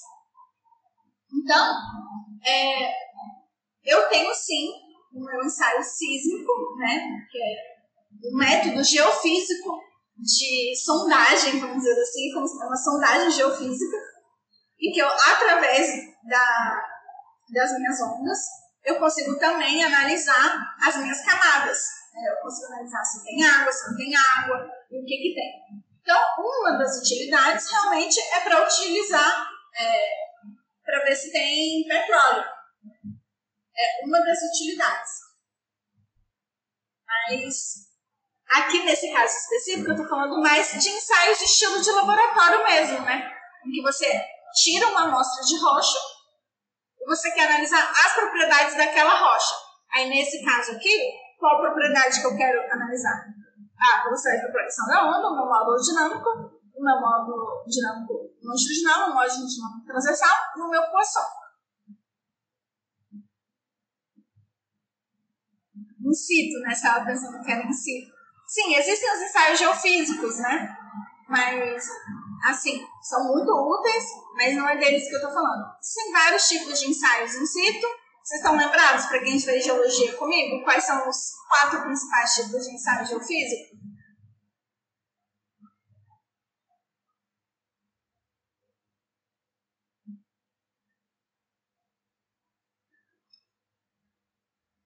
Alô, Antônio, Flávia, Clésia, Ricardo. Estão dormindo? Deixa eu ver se tem mais alguém aí. Exatamente, tem um ensaio elétrico. Um ensaio elétrico é utilizado principalmente para quê?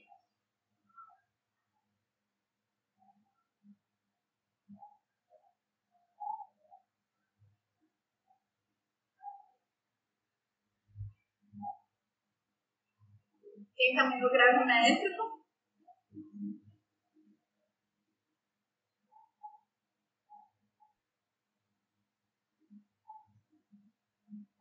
Então, o ensaio elétrico é principalmente para achar reservatório de água, né? Aquífero.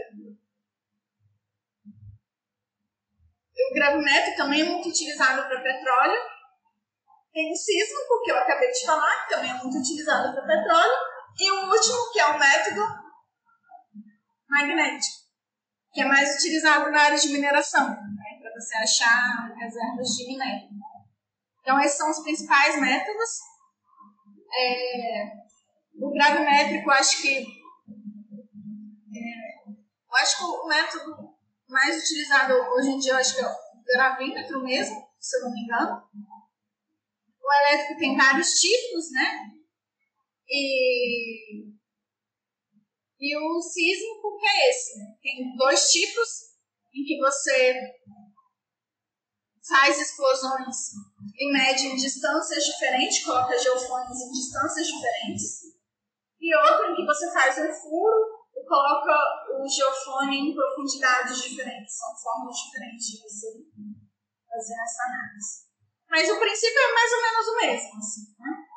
você provoca um evento, no caso do ensaio in situ, você provoca uma explosão, e aí essa explosão vai provocar uma onda sonora, uma onda acústica, né? E, e aí vai ser a chegada nos geofones distintos, que vai fazer você conseguir analisar camadas diferentes. Enquanto aqui, é, você não, não vai provocar uma explosão, né? Ou é uma pressão que você está aplicando. É, a, aqui na Unila a gente tem o sono elástico, né? O sono elástico é esse do microfone que eu estou falando. Você pega um martelinho e aplica uma pressão, faz com o martelinho, aí esse martelinho provoca uma onda sonora, né? Uma onda acústica, e assim sucessivamente. Então é mais ou menos isso. Você pode me já bastante, estou dando aula. E aí é isso. Ok? Posso continuar?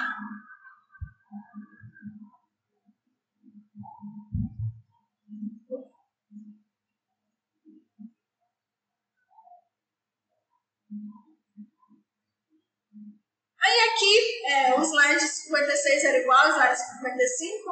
Ah, sim, claro. É porque eu esqueci de uma coisa importante. O que, que acontece? Essa velocidade de propagação ela é bastante alterada dependendo do nível de fraturamento da minha rocha. Então, o que, que eu vou ter? Eu vou ter, por exemplo, aqui a minha onda P, aqui a minha onda S, e aqui, vamos dizer assim, é o nível, vamos supor, né? Do meu valor para se eu tenho uma rocha intacta.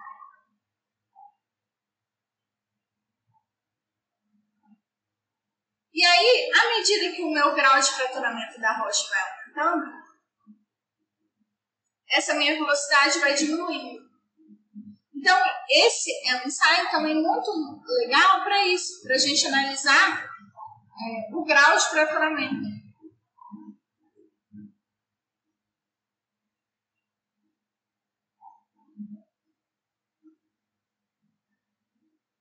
Então, se por algum motivo eu já sei qual é a rocha que tem naquele lugar e a velocidade não bate, muito provavelmente é porque aqui eu estou aumentando o meu grau de fraturamento.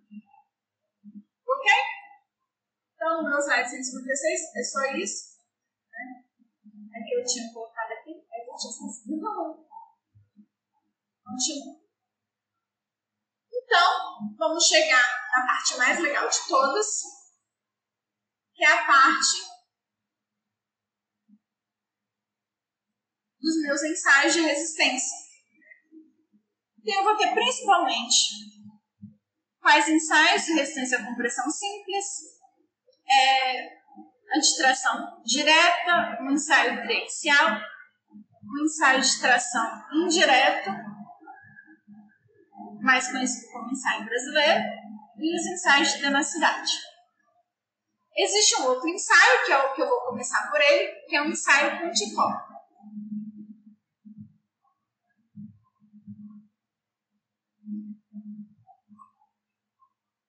Nesses aqui, quase todos eles são difíceis e caros, ensaios onde a amostra tem que ser muito boa.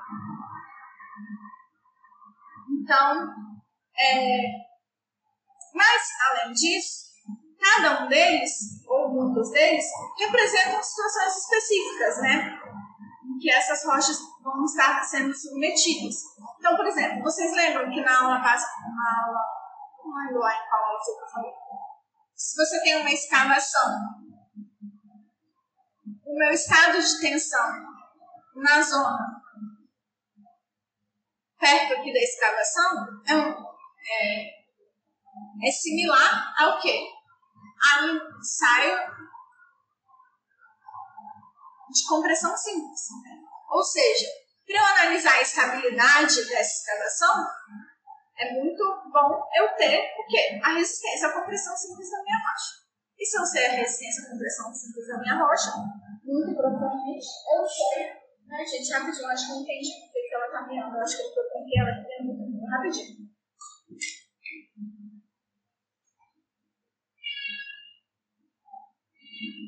Mas,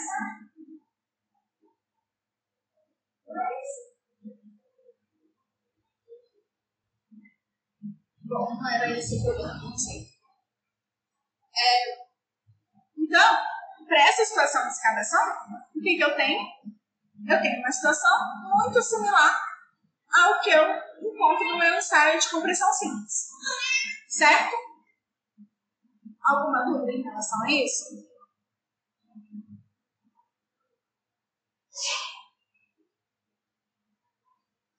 Alguma dúvida? Não, né? Então, continuando, já no meu ensaio de tração direta, é o que muitas vezes eu vou ter em taludes. Lembra lá que eu estava falando? Ó, ah, se eu tenho uma textura aqui, e se eu estou preenchida de água, o que, que vai acontecer? Vou causar atração nesse pedaço de rocha. Então, ele vai estar submetido a isso. E não só isso, né? É, o fato da gente ter no meu ciclo de cisalhamento, ou aqui não é ciclo, né, no caso de rocha, mas pensar na minha cune, etc e tal, existem certos pontos que podem estar sujeitos a esforços de tração. É, a verdade, talvez não necessariamente vai ser uma tração direta, né? Muitas das vezes vai ser uma tração indireta, porque ele vai, é, ele vai estar sendo tracionado, mas com confinamento, né? Que é o que existe no ensaio de tração indireta. Já no meu ensaio triaxial, o que, que eu vou ter? Eu vou ter um, a minha amostra, que é submetida a um confinamento. Então, há uma tensão, é, vamos dizer assim, principal menor, no estado hidrostático e, em seguida, eu vou estar submetendo a minha amostra a uma tensão desviadora.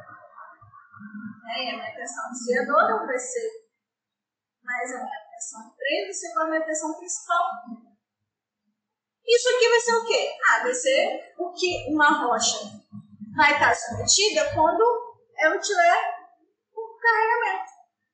Então você imagina que, por algum motivo, uma rocha lá em profundidade, por exemplo, uma fundação profunda, fiz uma estaca, ele tem aqui submetido a uma tensão desviadora e aqui o estado de confinamento dele. Claro que a situação natural dela não é hidro, hidrostática, né? Mas, de qualquer forma, eu vou ter um estado é, desviador que pode causar problema naquela, naquela rocha. Já meu ensaio de tenacidade é um ensaio de propagação de fissura. Ou seja, é um ensaio em que eu tenho, por exemplo, uma rocha aqui, eu vou aplicar uma força e essa minha fissura vai se propagar. A resistência dessa minha rocha, obviamente, é muito menor do que se ela não tiver nenhuma fissura. Então, existem rochas que são mais resistentes que outras à propagação de fissura. E é isso que a gente está medindo. Aqui a gente mede a tenacidade, que é o fator de intensidade de tensões no modo específico, né, na ruptura. E aí, como já tinha dito, né, as ondas difíceis, caros e a amostra tem que ser muito Então, como eu tinha dito, tem um ensaio muito simples, que é um ensaio pontiforme. Perdão. Gente, que dificuldade eu tenho de fazer essas linhas sem estragar a escrita. É ensaio pontiforme, mais conhecido como Point Load Test, que é o quê? É um ensaio que eu vou aplicar uma tensão, uma força multiforme numa amostra. E aí o que, que acontece?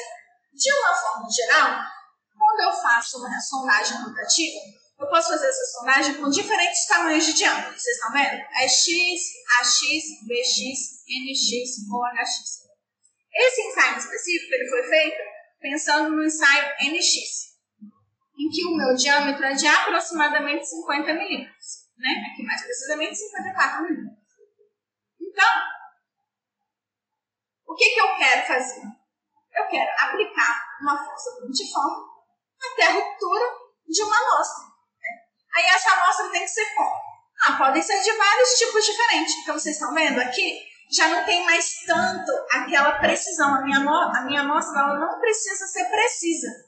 O que eu preciso aqui é o quê? Ah, eu tenho que ter um L sobre meu D, ou seja, metade do meu tamanho do meu amostra, dividido pelo diâmetro dessa minha amostra, se ele vier de uma sondagem rotativa, tem que ser maior do que meio. Se for maior do que meio, pode fazer esse ensaio aqui, e aí você vai anotar a, a força que foi aplicada para levar a ruptura. A mesma coisa, ah, eu não quero fazer nesse sentido, eu quero fazer nesse sentido. Então, como que tem que ser? Ah, o, a largura da minha amostra, no caso aqui o diâmetro, né?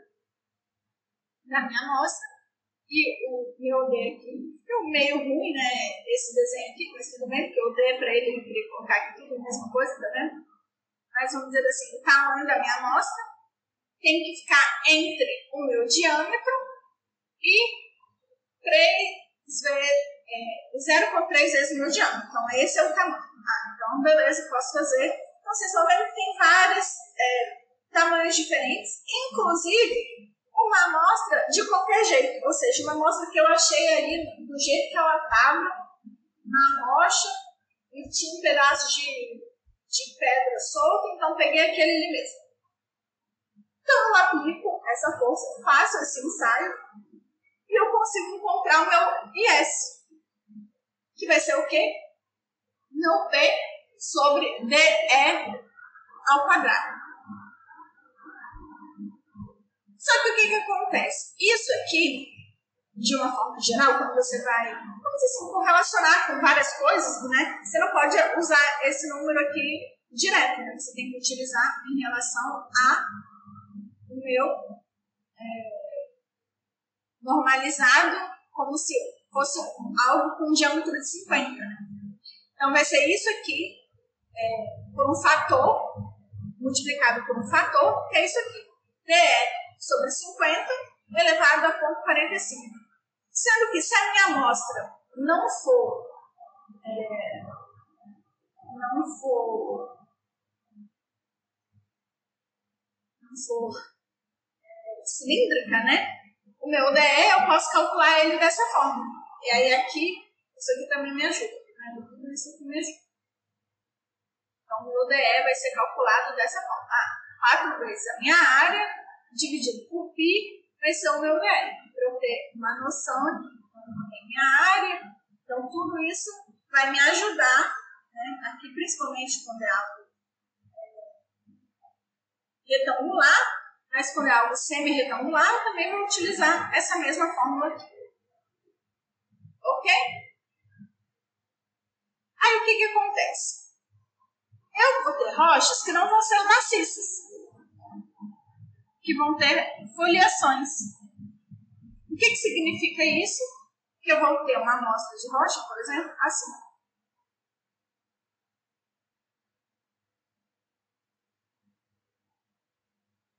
Ou seja, quando eu for fazer esse ensaio, eu vou ter que fazer esse ensaio nos dois sentidos. Nesse sentido, no sentido perpendicular, paralelo às foliações e no sentido perpendicular às minhas foliações. Eu não vou poder fazer só um sentido.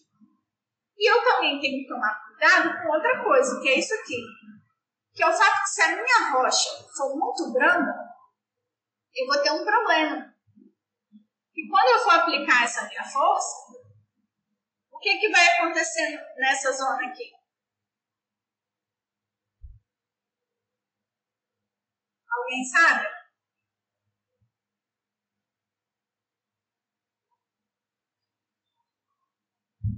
Nessa zona, a concentração de tensão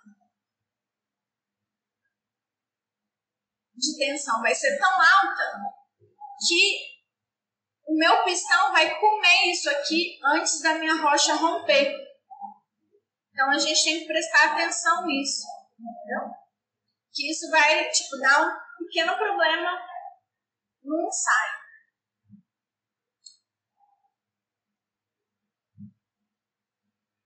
Então, continuando aqui novamente, eu coloquei um link de um vídeo no YouTube, espero que não tenha colado errado, que não seja exatamente o mesmo que o outro que eu coloquei aqui, normal mesmo.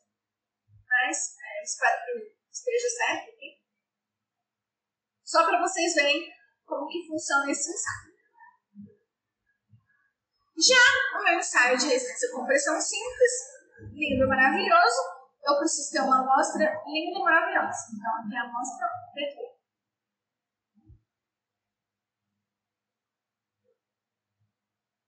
E essa amostra perfeita significa o quê? Significa principalmente que as minhas máquinas são projetadas para os diâmetros de Bx e Nx, que significa o quê? Lembra? Bx é 41 milímetros e Nx 54 milímetros. Eu estou achando que isso aqui está errado, porque eu estou achando que é 30 e,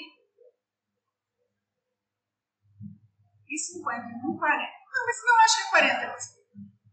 Então, de mais ou menos 40 ou 50 milímetros. As minhas máquinas são projetadas para isso. E aí o que, que acontece? Eu tenho que guardar essa proporção aqui de H sobre D, ou seja, o tamanho da minha amostra tem que ser entre duas e três vezes o diâmetro da minha amostra. Então, sempre H. Mas, de uma forma geral, a gente faz isso igual a 2. Né? É o que a gente faz normalmente. Aqui, uma pequena particularidade, acho que eu já falei para vocês, que aqui no Rocha a gente não instala resistência com pressão, simplesmente chama de CO. E o que, que acontece? Esse ensaio, esses ensaios são feitos com máquinas que podem ser ou por deslocamento controlado ou por força controlada. Ou seja, que eu vou estar impondo uma força ou impondo um deslocamento. Então, por exemplo, eu vou ter uma máquina que vai aplicar uma carga de, sei lá, 2, é, 0,2 milímetros por minuto. Ou seja, eu estou impondo um, é, um deslocamento. Isso aqui é um deslocamento muito grande, eu coloquei só um valor qualquer. Ou força controlada, sei lá, 1 kPa por segundo. Então, ele vai é, aplicar essa força. E aí o que, que a gente vai fazer? A gente vai medir essa força. Porque aqui é o que a máquina aplicou. Né? Mas além disso, a gente tem uma célula de carga para conferir se essa força está certa, né? porque a gente nunca sabe. Então a gente vai conferir. Então a gente tem uma célula de carga para fazer isso. E eu vou medir a minha deformação ou o meu deslocamento, né? através de string gates ou através de LVDT. Eu não sei se vocês viram lá o LVDT que tem lá na, na máquina diferencial, lá no laboratório, vocês já viram?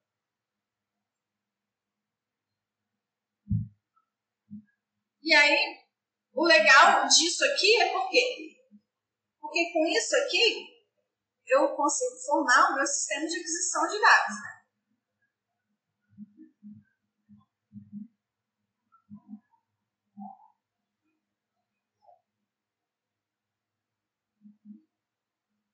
E esse ensaio, todo mundo sabe, né? Muito simples.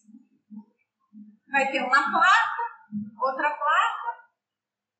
Então, uma é fixa, outra é móvel. E a célula vai aplicar a força até a ruptura.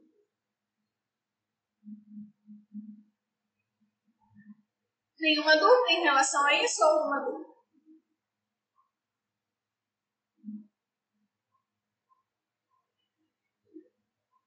Então, o LVDT é simplesmente um pistãozinho. Por exemplo, que você coloca aqui. E aí, tipo assim, ele é fixo, vamos dizer assim, fixo aqui assim. E aí, como que ele é dentro, né? Dentro dele, ele é assim, vamos dizer assim, ele é um quadradinho que vai ter aqui dentro uma. Esqueci como que é o nome disso lá em elétrica, gente. Tipo, uma bobina, não vou lembrar como que chama isso. E aí vai ter um material dentro. E aí, à medida que esse material se desloca, ele vai produzir uma corrente elétrica diferente né, que vai significar um valor de deslocamento diferente, porque isso aqui, que está apoiado aqui, quando ele desloca, a plaquinha desloca para baixo, isso aqui desloca para baixo junto, tá vendo? E aí se desloca para cá, ou vamos dizer assim, o contrário, né? se for no outro sentido, se for algo que sobe. Então subiu, chegou para cá, então o pistãozinho encolheu. E aí, à medida que esse pistãozinho vai variando aqui dentro, isso aqui é um sistema elétrico, né, eletromagnético, na verdade, né, que o campo eletromagnético aqui vai mudar, e aí, como o campo eletromagnético vai mudar, vai gerar uma corrente elétrica diferente. Então, para cada corrente, ele sabe o quanto que foi que esse pistãozinho andou. Deu para entender, mais ou menos? Beleza. Vocês têm uma matéria chamada circuitos ou não? Ou eletromagnetismo? Vocês isso em eletromagnetismo circuitos, não é?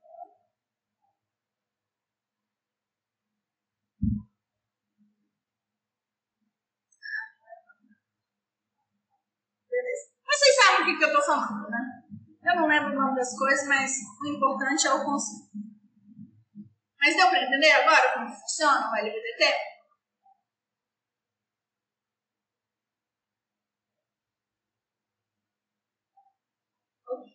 O age eu não lembro exatamente como é que ele funciona, entendeu? Mas é, é, é alguma coisa relacionada à deformação, mas eu não lembro como é que funciona. É que o LBDT na minha cabeça mais simples. Mas o age é legal também. Mas é, o string age, tipo, quando tudo tem balança também, essas balanças mais simples, eles fazem tudo medição de força também por em inglês, porque aí existe uma questão de correlação, né? Ao tanto que deformou, tem um tanto de peso, sabe? É mais ou menos assim, tipo, quase como se fosse uma mola, só que aí no caso aqui não é uma mola, porque é um circuito elétrico, entendeu? Mas funciona, vamos dizer assim, quase como se fosse uma mola, né? Mas não é uma mola, é um circuito elétrico.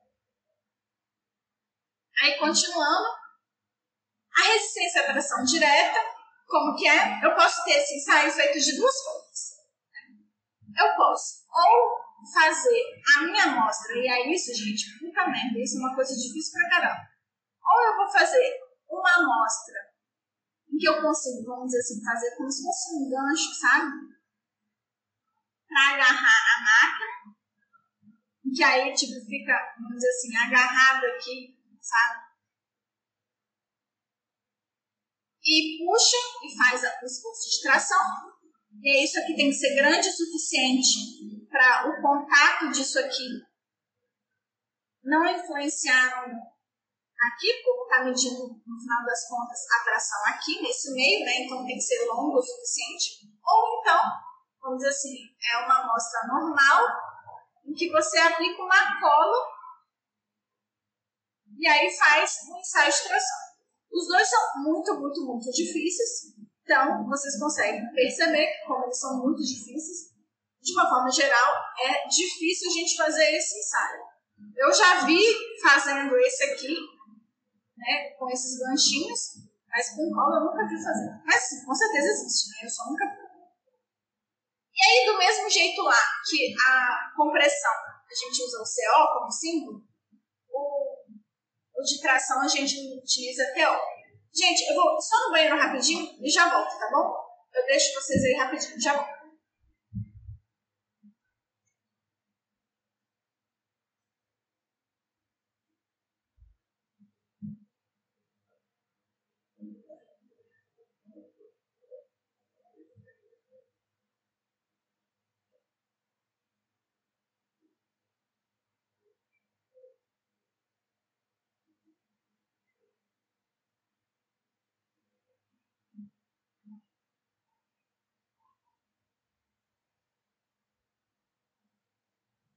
Desculpa, gente.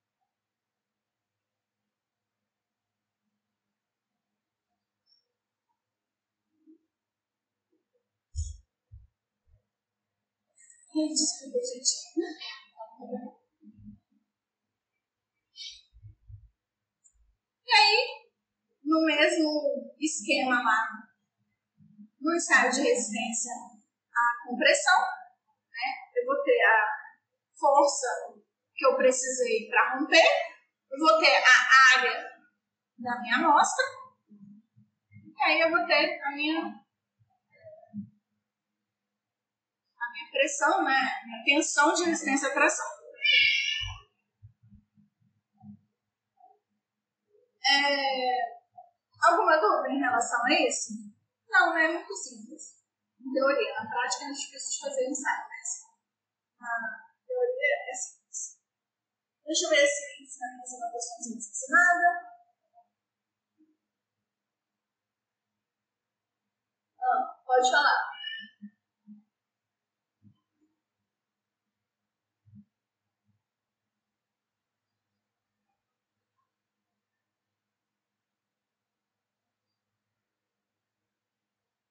Então, não, é rompimento total, a gente faz em rocha normalmente. Que aí é mais ou menos no mesmo esquema que a gente faz é, lá a compressão. Né? Eu tenho ensaio de compressão. Aí quando ele começou a romper, eu tenho o quê? O meu pico. Na verdade? E quando continuo. Aí, às vezes, eu vou ter uma resistência residual, mas isso, num ensaio de resistência à compressão simples, não vai ser tão óbvio, ou ele vai simplesmente romper abruptamente, né? Vamos dizer assim. Então, eu vou ter a minha curva de tensão da formação. Claro que, como a gente sabe que a minha rocha não resiste muito bem à tração, é, vai ser mais difícil ela não romper abruptamente, né? Mas pode acontecer também, né? De começar a fissurar de pouquinho a pouquinho e então romper. A gente não pode esquecer que a rocha é um material frágil. Ou seja, minha ruptura frágil tende a ser uma ruptura brusca, né? Não é uma ruptura rápida ou lenta. Mas, do mesmo jeito, a gente continua medindo, entendeu? E aí, o que, que acontece também? Quando eu tenho um ensaio por força controlada, o meu resultado, o meu gráfico vai ser muito diferente. Por quê? Se é por deformação controlada, ah, eu deformei um pouquinho, um pouquinho, um pouquinho, um pouquinho, um pouquinho, um pouquinho, um pouquinho. Aí o que acontece? Ah, para esse pouquinho que eu deformei, eu precisei dessa força. Para mais esse pouquinho, eu precisei dessa. Para mais esse pouquinho, eu precisei dessa. E assim sucessivamente. Aí eu cheguei num pico. Aí eu continuo deformando, mas eu já não preciso de uma força tão grande para continuar deformando. E aí aqui, tipo, rompo totalmente, né? E não acontece mais nada. Já não tenho força nenhuma né? Tipo, vai a zero. Quando eu tomo um ensaio, isso é tração ou compressão, né? Tanto faz. Na tração, talvez a gente veja isso um pouco mais fácil, porque é, você não tem um corpo para esmagar, né? E aqui a gente tem um corpo para esmagar quando é compressão. Vamos fingir que aqui eu estou falando de compressão, tá? Agora você imagina que o ensaio é a força controlada. Já é diferente, não é verdade? Então, ups, perdão. Se o ensaio é a força controlada, o que, que eu tenho?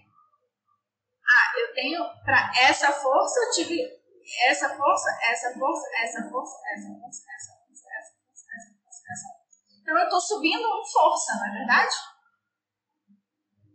Então, aqui vai ser a mesma coisa, a mesma coisa, não é verdade? A mesma coisa. Vai acontecer exatamente tudo igual. Mas quando eu cheguei aqui, o que, que vai acontecer? Eu vou tentar subir mais em força, mas eu não vou conseguir. Porque eu não preciso de mais força para deslocar, para deformar isso aqui. Entendeu? Então, quando eu chego no pico, se eu tenho um ensaio à força controlada, o meu ensaio acaba. Né? Porque eu não tenho mais como subir mais.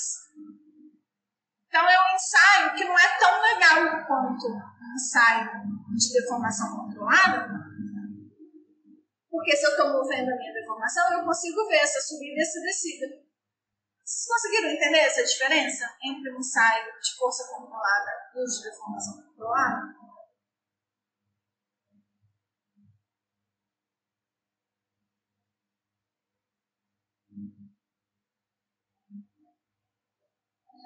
Então, e aí é um ensaio que a gente tem que tomar muito cuidado. Por isso que as máquinas, quando elas são de força controlada, normalmente é, elas são máquinas servo-controladas.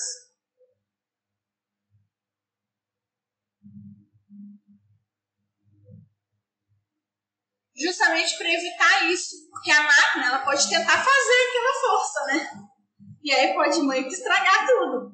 E aí, para evitar isso, é que faz, né, utiliza essa questão do certo controlado. Vou falar isso de novo um pouquinho mais para frente, mas só para vocês terem uma noção disso. Agora, deixa eu só ler aqui para ver se não esqueci de falar nada de importante.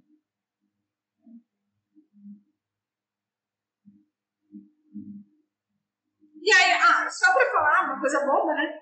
Que é no ensaio de compressão simples, quando eu chego aqui, eu vou ter a minha resistência à compressão simples, no meu ensaio de extração. Quando eu chego aqui, resistência à pressão simples, né? Nada demais. Então, continuando, ensaio triaxial. E aí aqui eu gosto sempre de falar algo que existem vários tipos de ensaio triaxial. Eu coloquei no slide lá atrás, mas eu não sei se vocês viram. Vocês viram quais são os tipos de ensaio triaxial?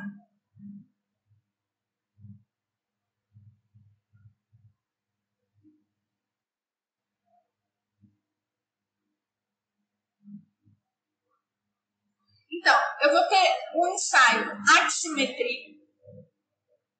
Não sei como que chama isso em português, tá, gente? Então, eu vou colocar assim. Eu esqueci de olhar como que chama. Axi. Vou fingir que é assim que fala em português, depois vocês procuram. Que é o ensaio traxial clássico que a gente conhece, né? Em que eu tenho uma amostra cilíndrica em que a minha tensão principal 3 é igual à minha tensão principal 2. Então, esse é o meu primeiro tipo de ensaio seguir. Mas eu posso ter um triaxial que a gente chama de triaxial o quê? Verdadeiro.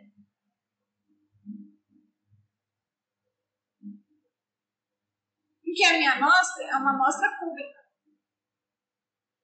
E que eu vou conseguir realmente aplicar três tensões distintas. Então, aqui, no sigma 3 é igual ao no sigma 2. Então, aqui eu vou ter um axissimêtrico, que eu não sei como chama em português. Vamos dizer, triaxial convencional.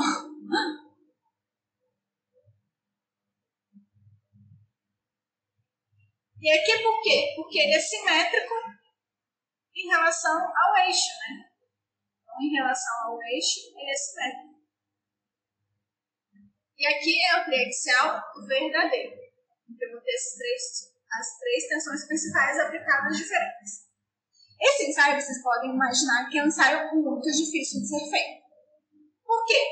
Porque à medida que eu vou comprimindo, o tamanho desses meus lados vão diminuindo, né? Então vai, ser, vai ficando difícil de aplicar é, uma pressão em cada um desses, desses eixos, né? Não é uma coisa tão simples assim. Então, é, as placas que estão aqui, elas têm que se ajustar à medida que você vai comprimindo. Então, você imagina que não é uma coisa tão simples de, de acontecer. E além desses ensaios, esses aqui são diferentes em relação à geometria.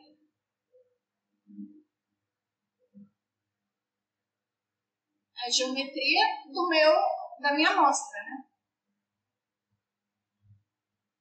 Mas eu vou ter outros ensaios que vão ser diferentes em relação à aplicação da minha carga.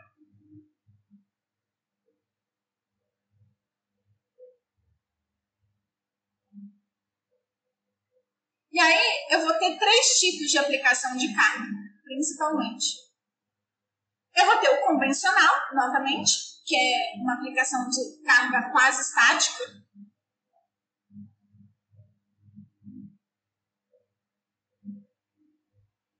Isso significa o quê? Significa que eu vou aumentando a minha carga, mas eu vou aumentando bem devagarzinho, né? Então, não é nada muito abrupto, né? Então, por isso que é quase estático. E eu vou ter o meu triaxial cíclico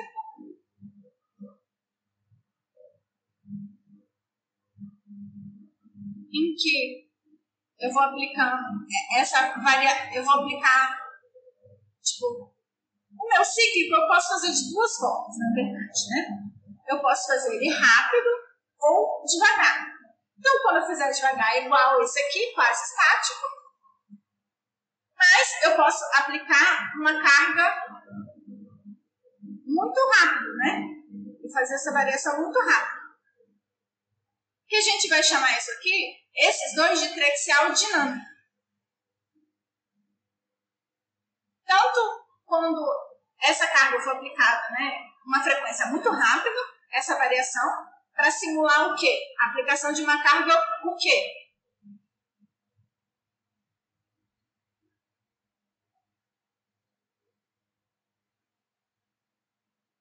Sim, mas a aplicação de uma carga sísmica. por exemplo, né? Mas, obviamente, né, qualquer tipo de carga que varia muito rapidamente. E eu posso também aplicar dinamicamente uma carga que é por um impulso só.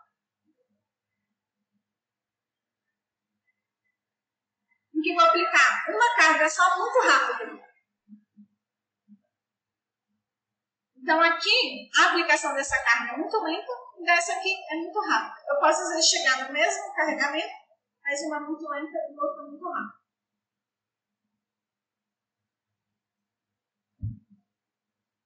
Conseguiram entender mais ou menos a diferença dos diferentes tipos de ensaio experiencial? Claro que, obviamente, se eu consigo fazer isso com ensaio triaxial, numa célula, tipo assim, numa prensa triaxial, eu também consigo fazer um ensaio de compressão simples, por exemplo. Né? É só eu colocar o carregamento aqui igual a zero. Então, apenas para vocês lembrarem, a rocha é um material frágil. Novamente, eu escrevendo em cima. O negócio já está escrito.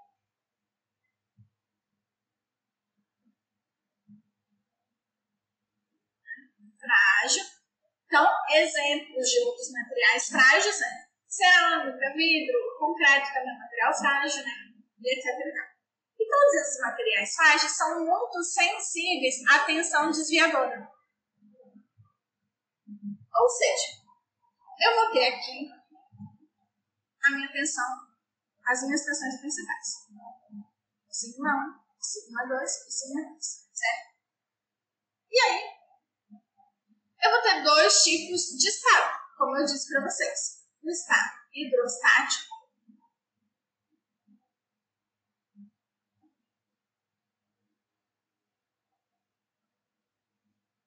hidrostático e meu estado desviador.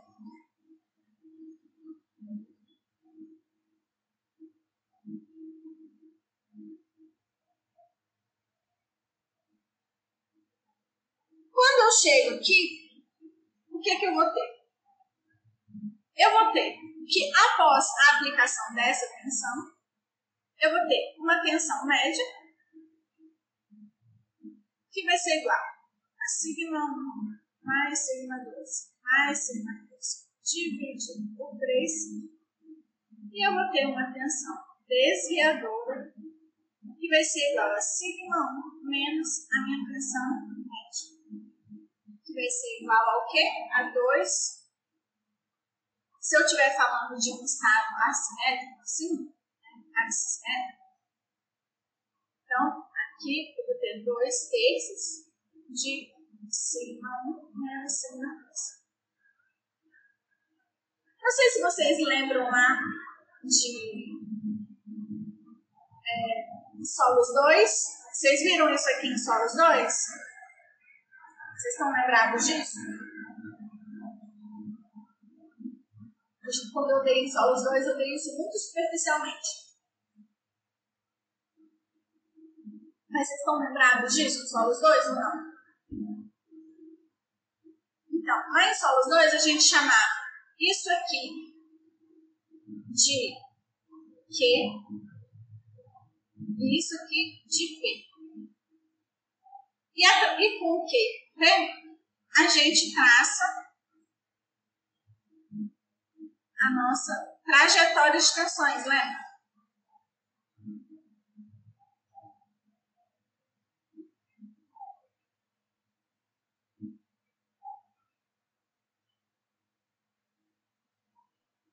Vocês estão lembrados disso? Trajetória de tensão ou não?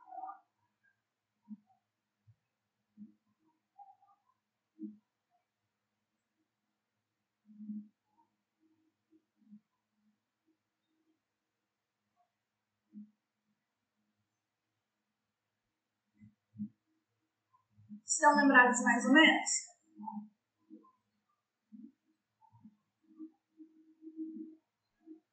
Então, eu posso ter vários tipos de trajetórias de tensão. Não vou entrar em detalhes nisso agora, não precisa. Mas é apenas para dizer que esses materiais, eles não vão ser sensíveis a esse estado, ao estado hidrostático. Não vai ser a ele que eles vão ser sensíveis. Eles vão ser sensíveis ao estado desviador. É ele que vai provocar ruptura desse solo, né? ou de, dessa rocha. Ou, no caso, de forma geral, desse material.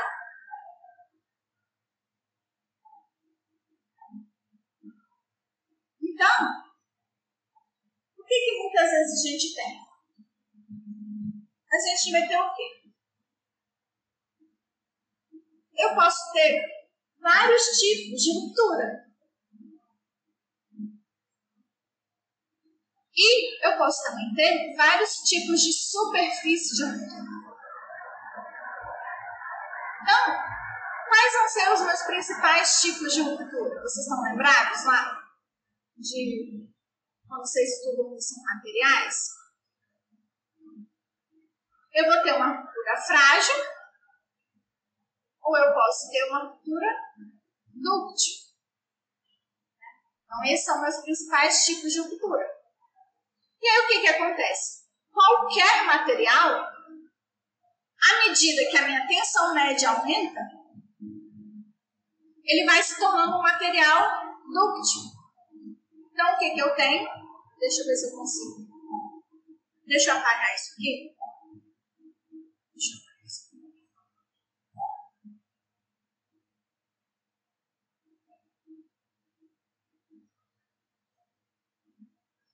Por um mesmo material, o que, que eu posso ter?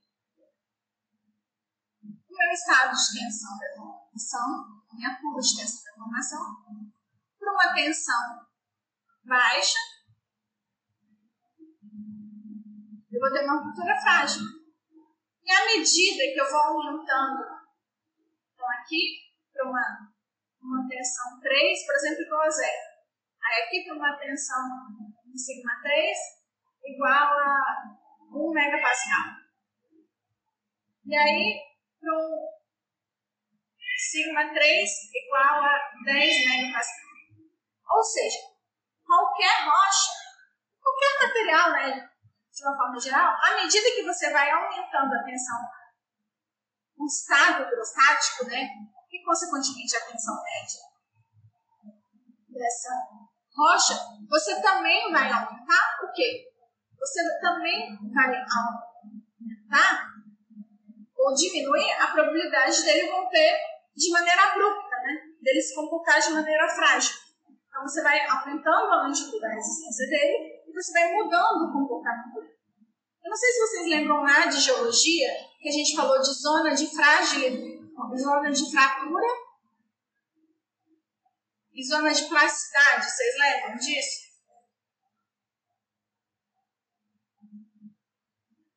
Que é a zona que separa o fato de que um material, qualquer material, abaixo da zona de plasticidade, né, a linha de separação entre a zona de fratura de plasticidade, ele vai se comportar de maneira plástica, mesmo se ele for um material em superfície ele é frágil. Então isso aqui é algo muito interessante, e oriundo disso aqui, o fato de que se eu aumento a minha tensão de confinamento, se eu aumento o meu confinamento, então na, minha zona de fratura e zona de, de de plasticidade, se eu aumento a minha profundidade, eu estou aumentando a minha tensão de confinamento, eu estou tornando todos esses materiais duplos. Então, isso é uma coisa muito importante.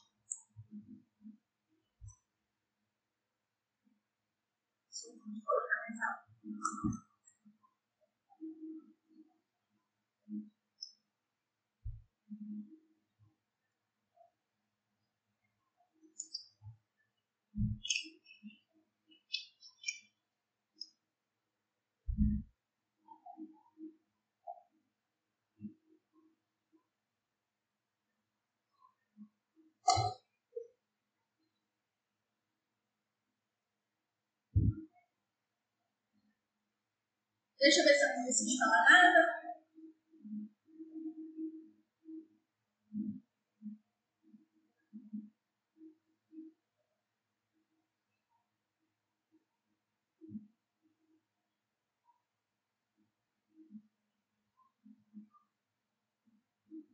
E aí, em relação aos tipos de cultura, além de eu ter é, esses tipos, né, frágil, dúctil, etc., o que, que eu posso ter também?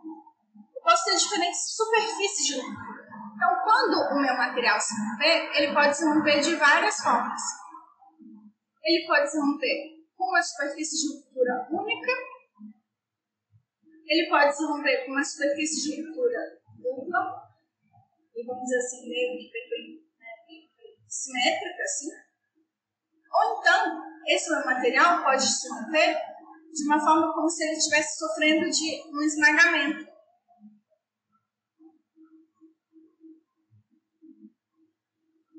E vamos dizer assim, que à medida que eu vou aumentando a minha tensão de ruptura, né, eu vou. A minha tensão de ruptura não, a minha tensão confinante, eu vou favorecendo esse tipo de ruptura. Enquanto que à medida que a minha tensão de, confinamento é menor, favorecendo esse tipo de tensão de distribuição. No caso, uma ou duas, né? Então eu vou tendo diferentes tipos de formas de ruptura.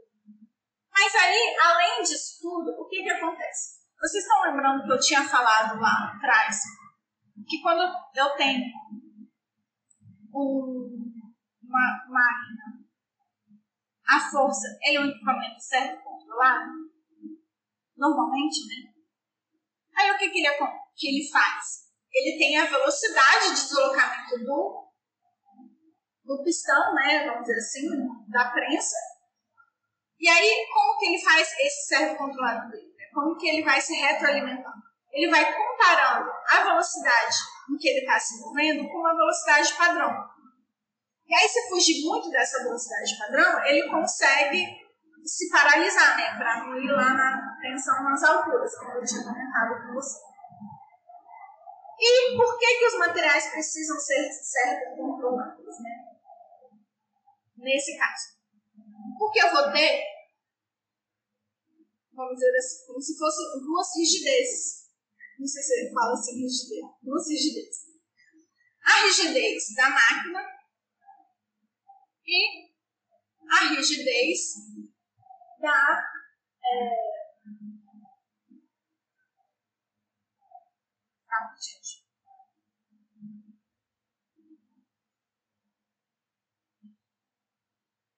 a rigidez da minha máquina e a rigidez da minha rocha. E aí eu tenho o quê? Eu tenho uma curva mais ou menos assim. Ai meu Deus, apaguei tudo. Gente, foi sem querer. Será que eu apaguei tudo de tudo? Ah, então vamos lá. De novo, eu tenho a rigidez da máquina e eu tenho a rigidez da minha rocha. E aí aqui eu vou ter uma curva em que eu consigo, através do deslocamento da máquina e do deslocamento da máquina,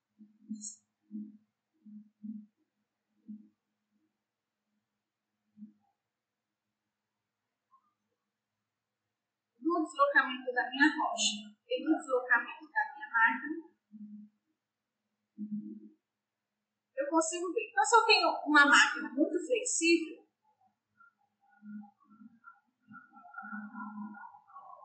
ela vai ter uma energia acumulada muito grande, vocês estão vendo? Porque à medida que você vai aplicando a força, ela também vai deformando, né? A máquina também deforma, não é só a rocha que vai deformar. Tudo depende da rigidez de cada um. Se eu tenho uma rigidez menor na minha máquina, igual aqui, eu vou ter uma energia acumulada menor. Só que o que, que acontece? Essa rigidez menor vai me dar um equipamento que Um equipamento mais caro. E essa rigidez maior me ajudaria a prevenir aquela situação catastrófica que eu tinha comentado com vocês anteriormente sendo que uma rigidez mais flexível, não, né? Então aqui eu tenho uma máquina mais flexível e aqui uma máquina mais rígida. E aí a minha deformação ela vai depender disso. Da minha deformação explosiva, né? que é o que significa o quê? Eu não tenho mais força nenhuma e, a, minha, a minha máquina vai deslocar muito, não é verdade? Ela vai querer deslocar muito, porque ela vai querer aplicar uma força muito grande, uma força que ela não vai estar aplicando realmente. Então, isso aqui é uma ruptura explosiva. Pode parecer um pouco contraintuitivo, né? Porque a gente está acostumado a pensar que isso aqui acontece quando tem o, assim, o amolecimento lá, quando tem o aço e tal. Só que vocês têm que entender que aqui o comportamento é diferente, né? Ou seja, eu tenho uma máquina tentando fazer uma força muito grande e que como ele não está conseguindo fazer uma força muito grande, isso aqui vai acontecer num intervalo de tempo muito pequeno. Então, tempo muito pequeno. Por isso que a gente diz que é uma ruptura explosiva. Isso vai acontecer, como eu tinha dito, quando tenho uma máquina que acumulou essa energia. Que acumulou essa energia. E aí ela acumulou essa energia e liberou tudo de uma vez. Enquanto aqui, ela acumulou pouca energia, né? Então ela não vai fazer isso tão rápido. Então aqui eu vou ter uma ruptura que não vai ser explosiva. Mas eu construir máquinas assim é muito caro. Então por isso que eu opto, né, não eu obviamente, né, mas quem fabrica esses equipamentos é, prefere fazer o equipamento servo controlado, em que ele fica comparando essa velocidade em que ele está se deslocando, e aí se começar a deslocar muito, ele paralisa. Conseguiram entender como funciona esse mecanismo?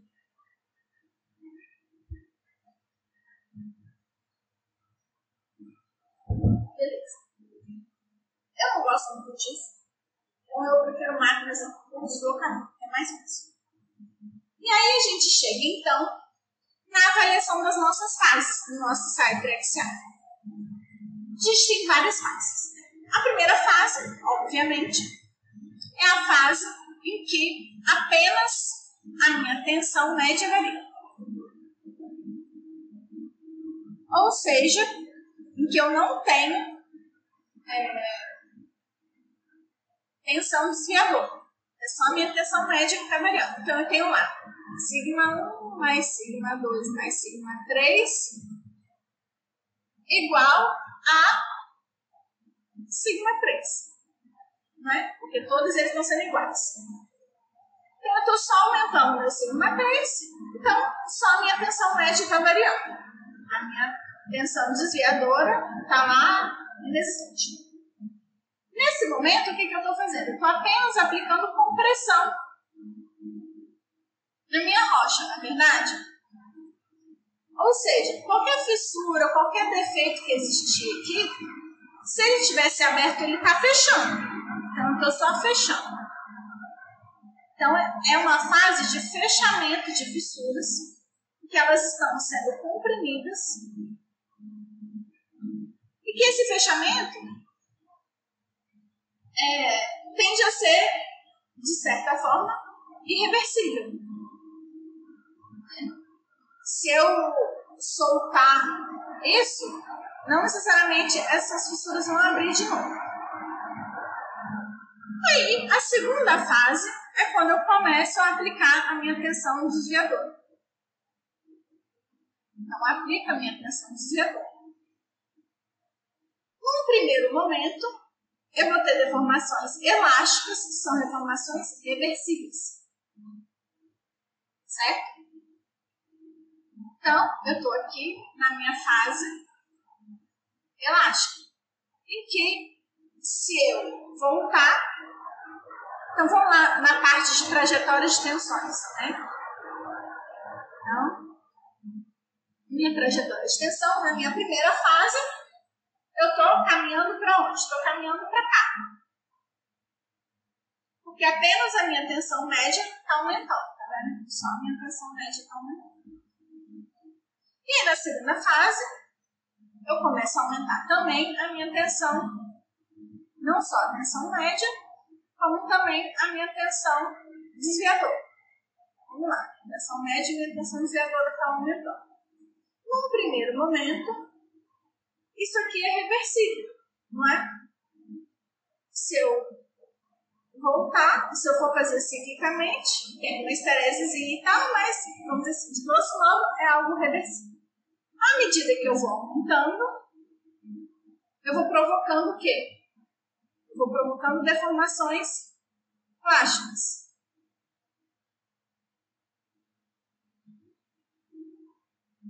E o que, que significa essas deformações plásticas? Significa que de pouquinho a pouquinho, a estrutura porosa da minha rocha vai se colapsando.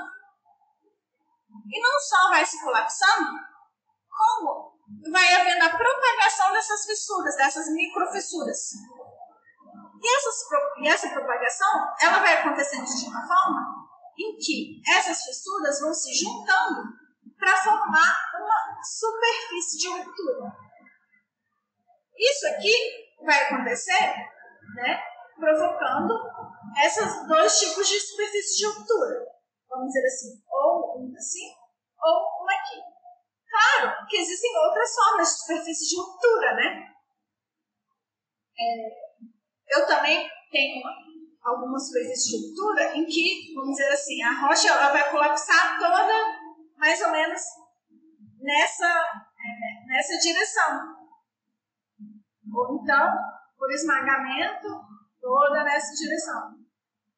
Ou então, num sentido só, ou então, em dois sentidos. Né? Então, tem todos esses tipos né, de propagação da fissura. Também, eu posso ter um estilo em que ele vai parecer que ela vai ficar toda quadriculadinha. Então, algo mais ou menos nesse sentido. Então, eu vou ter as minhas fissuras se propagando de formas diferentes. Isso vai depender do tipo de rocha, vai depender do tipo da microestrutura que ela está ali, da mesoestrutura também, né? Então, vai depender disso tudo.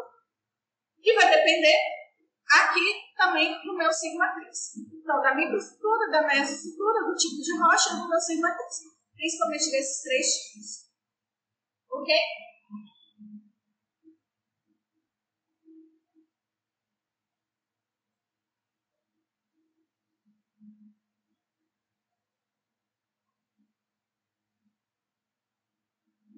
E aí, além daqueles dois tipos de curva que eu mostrei para vocês, né? Essa aqui, ah, se eu aumentar o meu sigma 3, eu já comentei para vocês, à medida que eu vou aumentar o meu sigma 3, a minha, o meu estilo de ruptura vai é, modificando, né?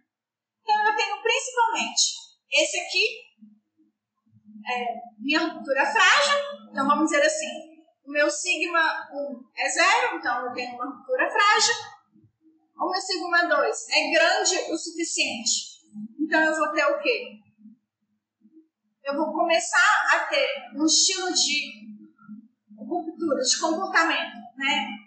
Dúctil, que a gente chama também de elastoplástico prefeito,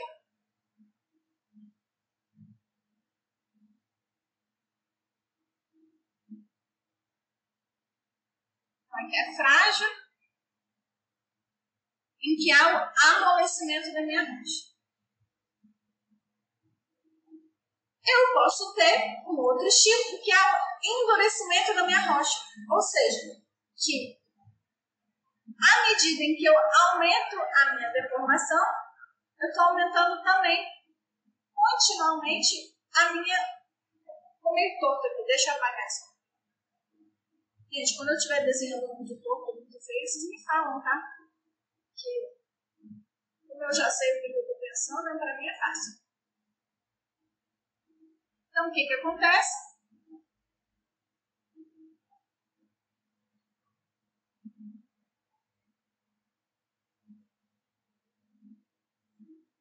À medida que eu vou aumentando a minha tensão, eu vou meio que sempre aumentando a minha deformação e aumentando a minha tensão.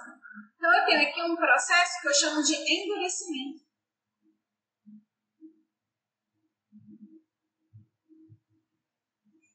processo aqui de endurecimento é algo como se. Vocês lembram lá quando a gente estuda círculo de Mora, essas coisas assim? O círculo de Mora, a envoltória, né? Nada mais é do que uma envoltória de ruptura.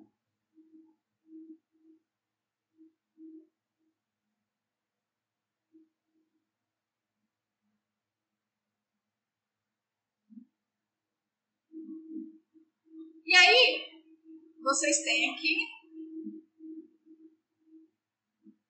a minha envoltória de mão, não é verdade?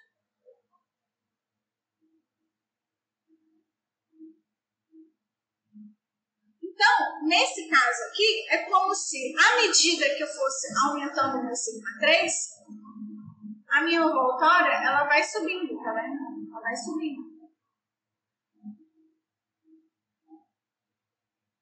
E aí chega um ponto em que, à medida que eu aumento a minha tensão, eu vou estar, tá, na verdade, endurecendo cada vez mais a minha rocha. Então, cada é, vez que eu aumento a minha tensão desviadora, eu estou aumentando a tensão da minha rocha. Então, isso é um processo que a gente chama de endurecimento.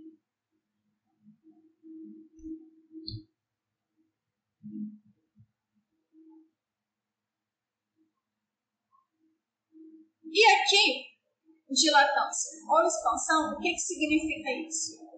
Principalmente quando a gente está estudando é, modelos elastoplásticos, o conceito de dilatância é um conceito muito importante, né? que é por esse, sim, é, esse símbolozinho aqui grego que eu esqueci como é o nome dessa, dessa letra, letra Significa o quê? é algo que a gente vai ver também lá quando a gente for estudar descontinuidades, que é o, é o fato de que quando você vai romper, você provoca um, a expansão. Ou quando você movimenta, você aplica uma força e aí você provoca um movimento de expansão.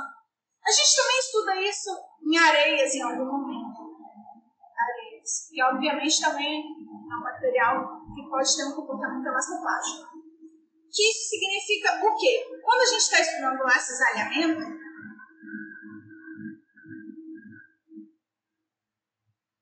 então você imagina, aí aqui tem uma areia aqui, uma areia aqui e tal. Não sei se o Júlio falou isso para vocês. Eu acho que eu não falei isso para vocês quando eu dei solos, mas eu posso dar, agora. Então aqui a gente tem a nossa caixinha lá do ensaio de cesariamento, vocês estão lembrando disso? Dessa caixinha do ensaio de cesariamento? Alô?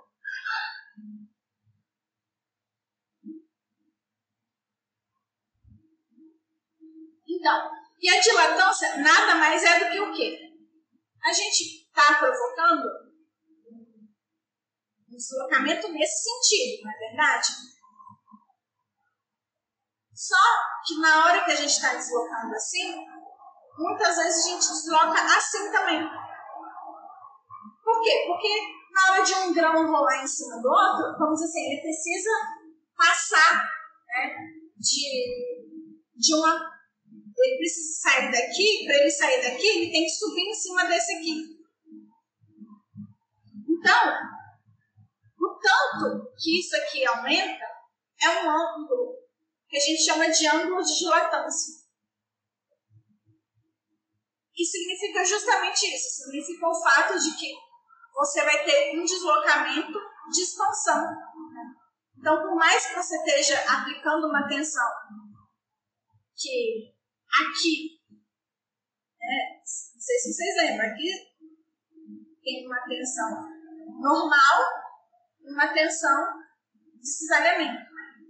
Então, por mais que tenha uma tensão normal ali, tentando fazer o grão né, não subir,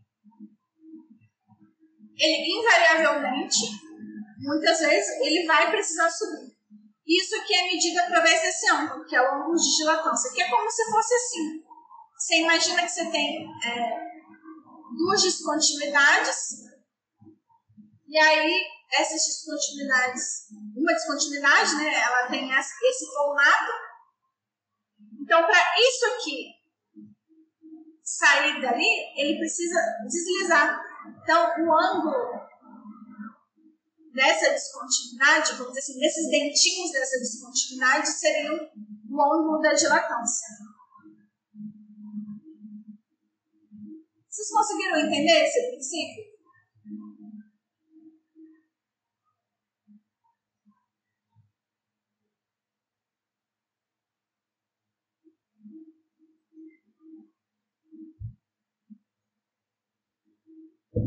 Ok.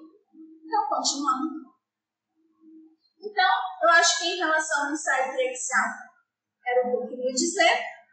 Aí só faltam mais dois ensaios e já acabou. O ensaio de tração indireta, que é o chamado ensaio brasileiro, que nada mais é do que a gente pegar uma amostra circular, aplicar uma força de compressão, mas romper o meu, a minha amostra por tração.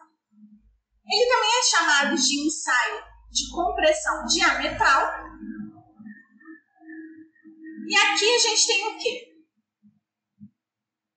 A gente tem que a minha tra... o meu esforço de tração aqui vai ser igual a 2P sobre πdl. Só que, como eu tinha dito para vocês, ele não é um ensaio de tração puro. Porque aqui no centrinho da minha amostra, né, eu vou ter a minha amostra sendo comprimida. Então, minha tração aqui, o meu valor da tração aqui vai ser diferente do meu do valor do meu ensaio de tração é, direta, né? Por quê? Porque no meu ensaio de tração direta, eu tenho só a minha tração, eu não tenho nenhuma força aqui. Enquanto aqui sim, eu tenho uma força comprimindo o meu solo, minha rocha aqui. E essa força tem esse valor aqui, que é 2π, 2dl, 4r ao quadrado menos 1. Isso aqui a gente tem pelo estado de tensões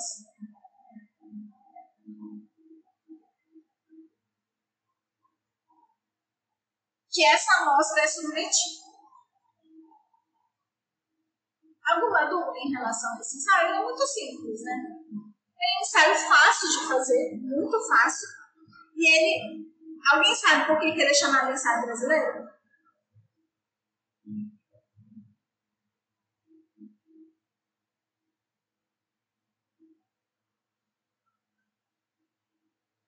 Então, ele é um ensaio brasileiro, porque se não me engano foi um professor lá da UFRJ que descobriu ele por um acaso. Que foi o quê? Se eu não me engano, tinha uma igreja lá no Rio de Janeiro que eles queriam trocar de lugar. Não lembro por que queriam trocar de lugar, mas queriam trocar a igreja de lugar. E aí ninguém sabia como trocar a igreja de lugar. E ele falou assim: ah, vamos fazer um monte de rolo de concreto, a gente coloca a igreja em cima e rola a igreja com os rolinhos de concreto até o outro lugar. Aí ele foi, né? Antes de fazer isso na prática, foi fazer um teste, né? E aí ele percebeu que esses rolinhos de concreto se rompiam dessa forma. Né? Se rompiam com uma ruptura que é visivelmente uma ruptura de tração. E aí ele foi fazer a análise é, teórica e viu, né, realmente que teoricamente é um esforço de tração que está rompendo aqui. É, eu acho que o nome do professor é Lobo Carneiro, mas eu não tenho certeza. Alguém pode aí ver na internet se é esse mesmo? Ou Lobo Cordeiro, alguma coisa assim, entendeu? É. Ou talvez não tenha lobo, mas alguma coisa assim. Vai, João, meu monitor. Procure na internet.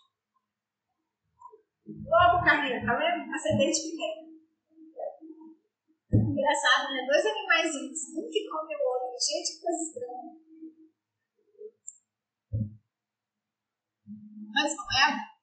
Mas é um professor genial. Eu acho que ele era do FRJ, se não me. Entendeu? Eu acho que é inteligente lá no Rio de Janeiro. E aí ficou conhecido como ensaio brasileiro, porque foi ele que descobriu. Assim, eu já ouvi falar que outra pessoa descobriu também meio que ao mesmo tempo, e aí fica essas coisas assim, né? Ah, um chama de tração direta porque não quer dar crédito para o brasileiro, etc. Mas muita gente chama de ensaio brasileiro, e por causa disso, muitos dos ensaios de tenacidade também se chamam ensaios brasileiros, porque através do ensaio brasileiro, com várias de suas variações, a gente consegue também fazer o ensaio de tenacidade, que significa o quê? Eu tenho uma amostra, e aí essa amostra pode ser de vários tipos. Eu posso ter uma amostra circular, eu posso ter uma amostra semicircular, eu posso. Bom, tem infinitas formas diferentes de fazer ensaio de tenacidade. Que significa o quê? Que é um ensaio de resistência à propagação de fissura.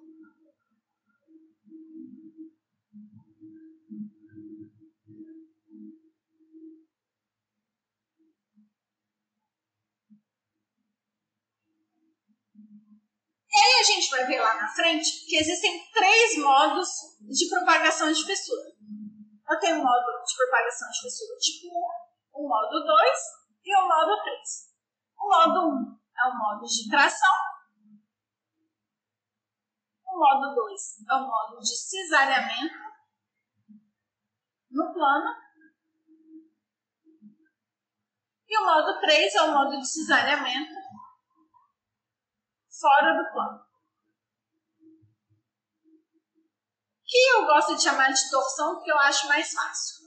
Mas não sei se isso é tecnicamente correto. Então, o que, que significa aqui? Então, é um modo de cisalhamento 1 significa o quê? Eu tenho uma fissura aqui. E aí eu vou aplicar uma força. E ele vai romper aqui por tração. Mais ou menos como no ensaio brasileiro. Então, esse ensaio aqui a gente chama de CCBD, que é, vamos dizer assim, ensaio de cisalhamento brasileiro com intacto, é, reto, entendeu? E aqui é um ensaio de flexão três pontos. Vocês estão lembrados de ensaio de flexão três pontos? Vocês já viram ensaio de flexão três pontos em algum lugar? Materiais?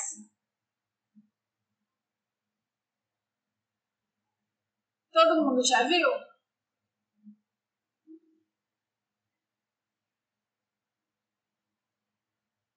Flávia, Glória, Cecília.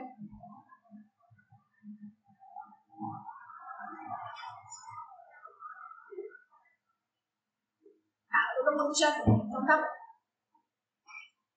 Aí aqui no caso, a particularidade é que esse ensaio de flexão três pontos é com uma amostra semicircular. Mas como vocês podem ver, ele rompe por tração. Né? Mesma coisa. Já no modo 2,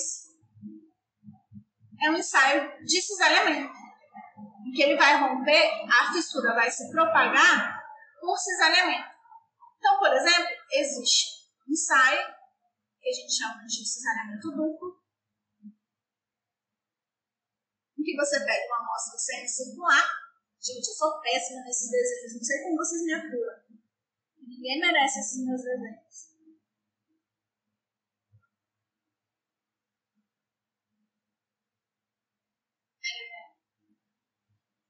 tem um cilindro. Aí o que, que você faz? Você crava. Como se você fosse perfurar esse cilindro no meio, mas você não perfura ele inteiro, você perfura ele só um pouquinho aqui e só um pouquinho aqui. E aí você aplica uma força aqui e outra força aqui. E você faz isso, isso é muito importante, tendo a rocha confinada. Então aqui vai ser uma grande aqui, né? Grande aqui, aí eu o confinamento. Aqui também é grande, é o confinamento.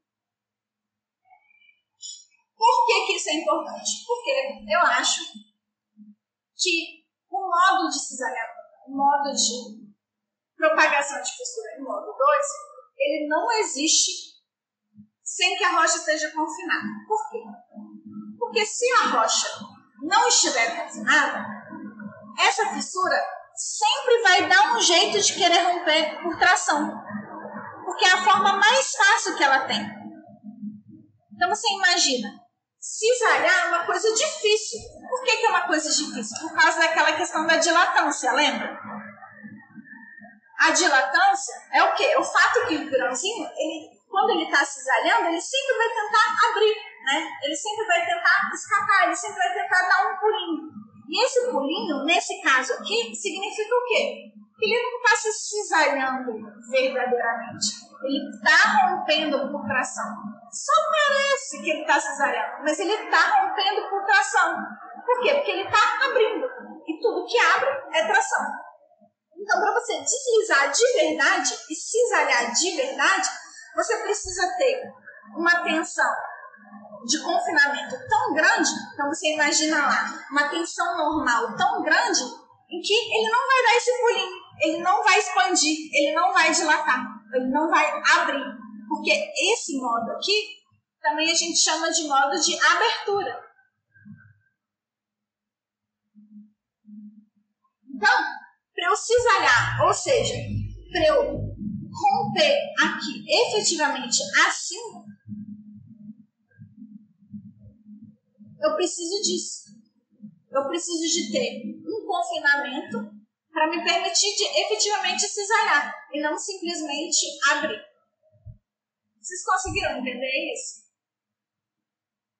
Então, o que, que acontece? E isso que eu estou querendo dizer aqui para vocês são os modos puros, né? modos puros. Ou seja, modo 1 puro, modo 2 puro, modo 3 puro, que vai ser distorção, na verdade, né? Que é, aqui é que tá rompendo no mesmo plano. Mas vocês imaginam se eu conseguisse ter, vamos dizer assim, um ganchinho aqui ou um ganchinho aqui, e que eu estivesse rotacionando é, esse negócio do meio em relação ao de fora, entendeu? Aí seria eu estou rompendo fora do meu plano, né? Não está mais nesse meu plano. Eu vou estar tá rompendo com o movimento de entrando ou saindo, né? Ou seja, para eu romper, para eu analisar isso aqui, eu tenho que ter um defeito, ou uma fissura, ou um entalhe. Nesse caso aqui vai ser algo natural, nesse caso aqui é algo artificial, que eu criei, né? Aí eu criei como? Ah, um laser, um, uma serra, com é, um fio diamantado, etc. Né? Então, eu tenho diferentes formas de provocar esse encargo. E o que eu vou estar medindo aqui é a tenacidade. Que vai ser o quê? vai ser o meu modo, o meu fator de intensidade de tensão na ruptura. Porque o que, que acontece? Perto da minha, da minha retalho, a minha tensão ela tende ao infinito. Né? O meu estado de tensão, perto da minha ele tende ao infinito. Então, eu vou ter um fator de intensidade de tensão em volta todo, né? E quando ele começar a propagar, a partir desse momento, eu vou ter a minha tenacidade. Que pode ser, como eu disse, no modo 1, modo 2, modo 3. Esse caso aqui, que eu coloquei, é para esse tipo de ensaio do CCBD. Então, o A vai ser o quê? O A vai ser a metade da minha entalhe, do meu entalhe. Então, isso aqui vai ser o meu A. L é o tamanho aqui, né? da minha amostra, L, e o R é o meu raio da minha amostra. E o NI é esse fator aqui, que vai depender da inclinação do meu entalhe. Então, quando o meu entalhe está reto assim, meu θ é igual a zero. E aí aqui, esse valor aqui no final das contas vai ser igual. Então, no final das contas, ser só isso aqui. Aí tem isso para o módulo 1, módulo 2, etc. E, cada um desses vão ter fatores diferentes. E é isso. Existem infinitos tipos de insights na cidade, mas aqui eu dei só alguns exemplos. A gente vai se aprofundar a mais nisso tudo isso que eu estou falando quando a gente for falar de critérios de futuro. Então, quando a gente for falar na aula que vem, a gente vai se aprofundar nisso tudo. Ok? Eu sei que a aula hoje foi um pouco longa. Desculpa. Mas é porque essa parte de ensaios era mais longa mesmo.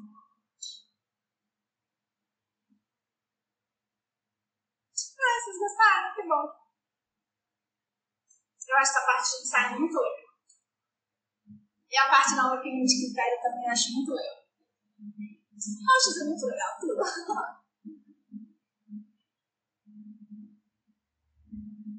Então é isso. Vou, alguma dúvida? Ah, tá. Ah, não, você não tem acesso ao plano de ensino? Por quê?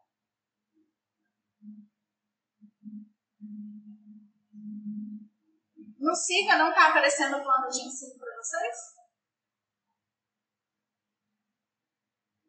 Gente, mas eu já submeti para isso há muito tempo. Ah, não tem problema, olha, eu falo aqui para vocês a data das provas, ensino, rochas, dia da disciplina,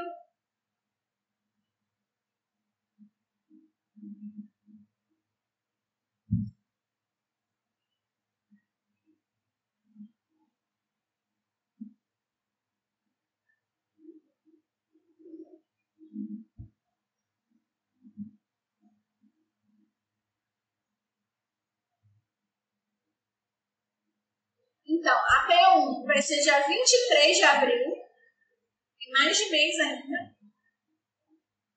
E aí a P2 e a P3 vão ser juntinhas uma da outra.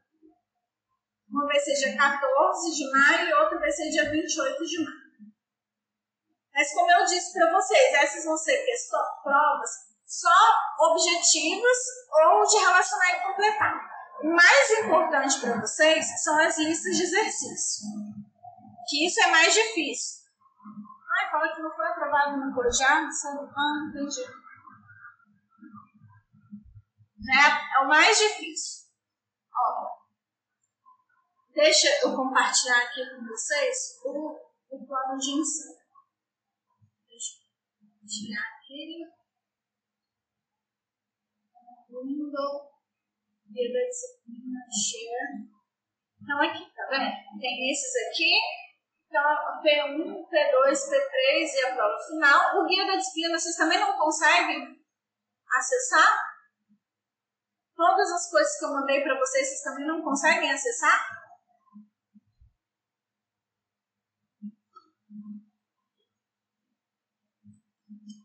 Meu amor, eu não entendi. Você pode repetir as disciplinas o quê?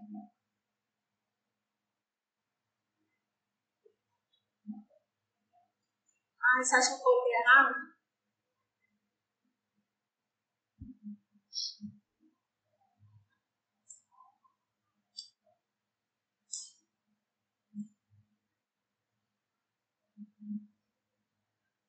Então, a P1 é isso mesmo, 23 de abril. A P2 é, 20, é 14 de maio mesmo.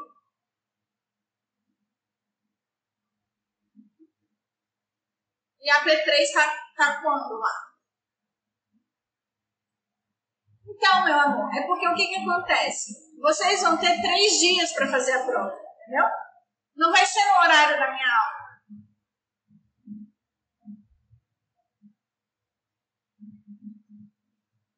Ah, entendi. Ah, eu devo ter feito um erro. Que aí, tipo, vai ser no Moodle. Vocês vão, vocês vão poder entrar a hora que vocês quiserem para fazer a prova. Entendeu? Então, a P1 e a P2 está certo. E a P3 finge que só adiei a prova.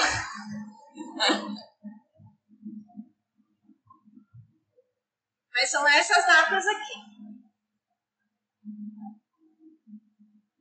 E aí, é, voltando lá.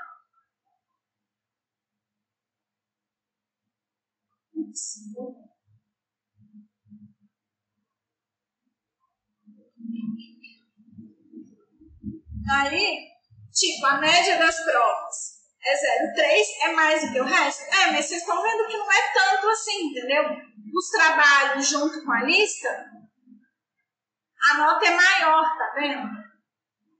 O T1, o, o A2 e o L3, tá vendo? Se você juntar isso aqui, é maior. E se vocês conseguirem fazer as listas de exercícios, nossa, a prova vai ser muito mais fácil lista de exercícios. Não tem nem comparação.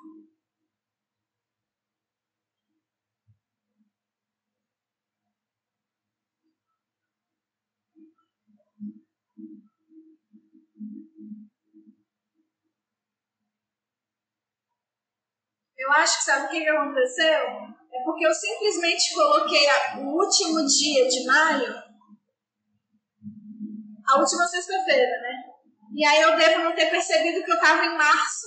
E é por isso que deve ter ficado no 26 do 3, entendeu? Mas não se preocupe. Vai ser pelo mundo, então eu vou disponibilizar para vocês. E vai ser as provas vão ser só teóricas, né? E vai ser bem facinho.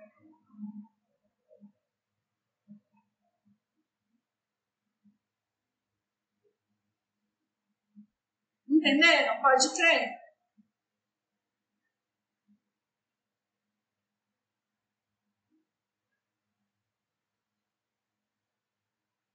O que eu gostaria é que vocês não demorassem para fazer a lista. Ah, uma coisa muito importante, muito, muito, muito importante.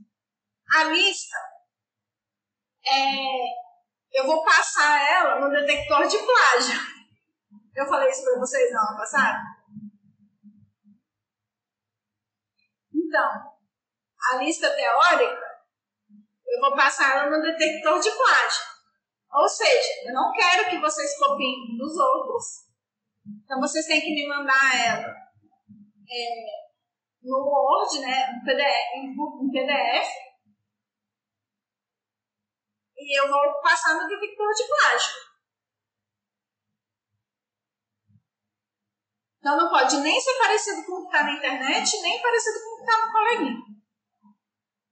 Já os dois de exercício é exercício, né? E aí, bom, se vocês copiarem um dos outros, fazer o quê, né?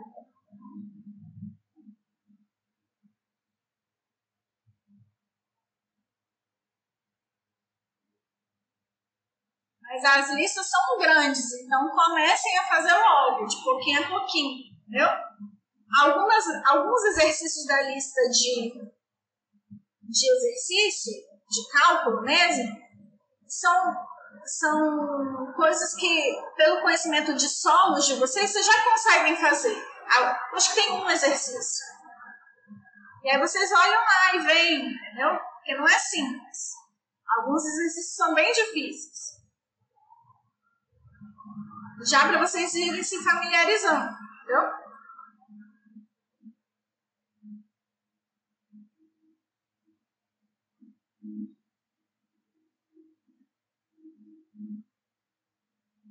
Tá bom, gente?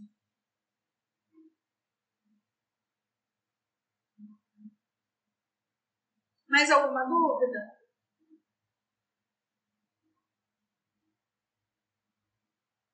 Tá ótimo. Então, vou é, finalizar aqui o podcast.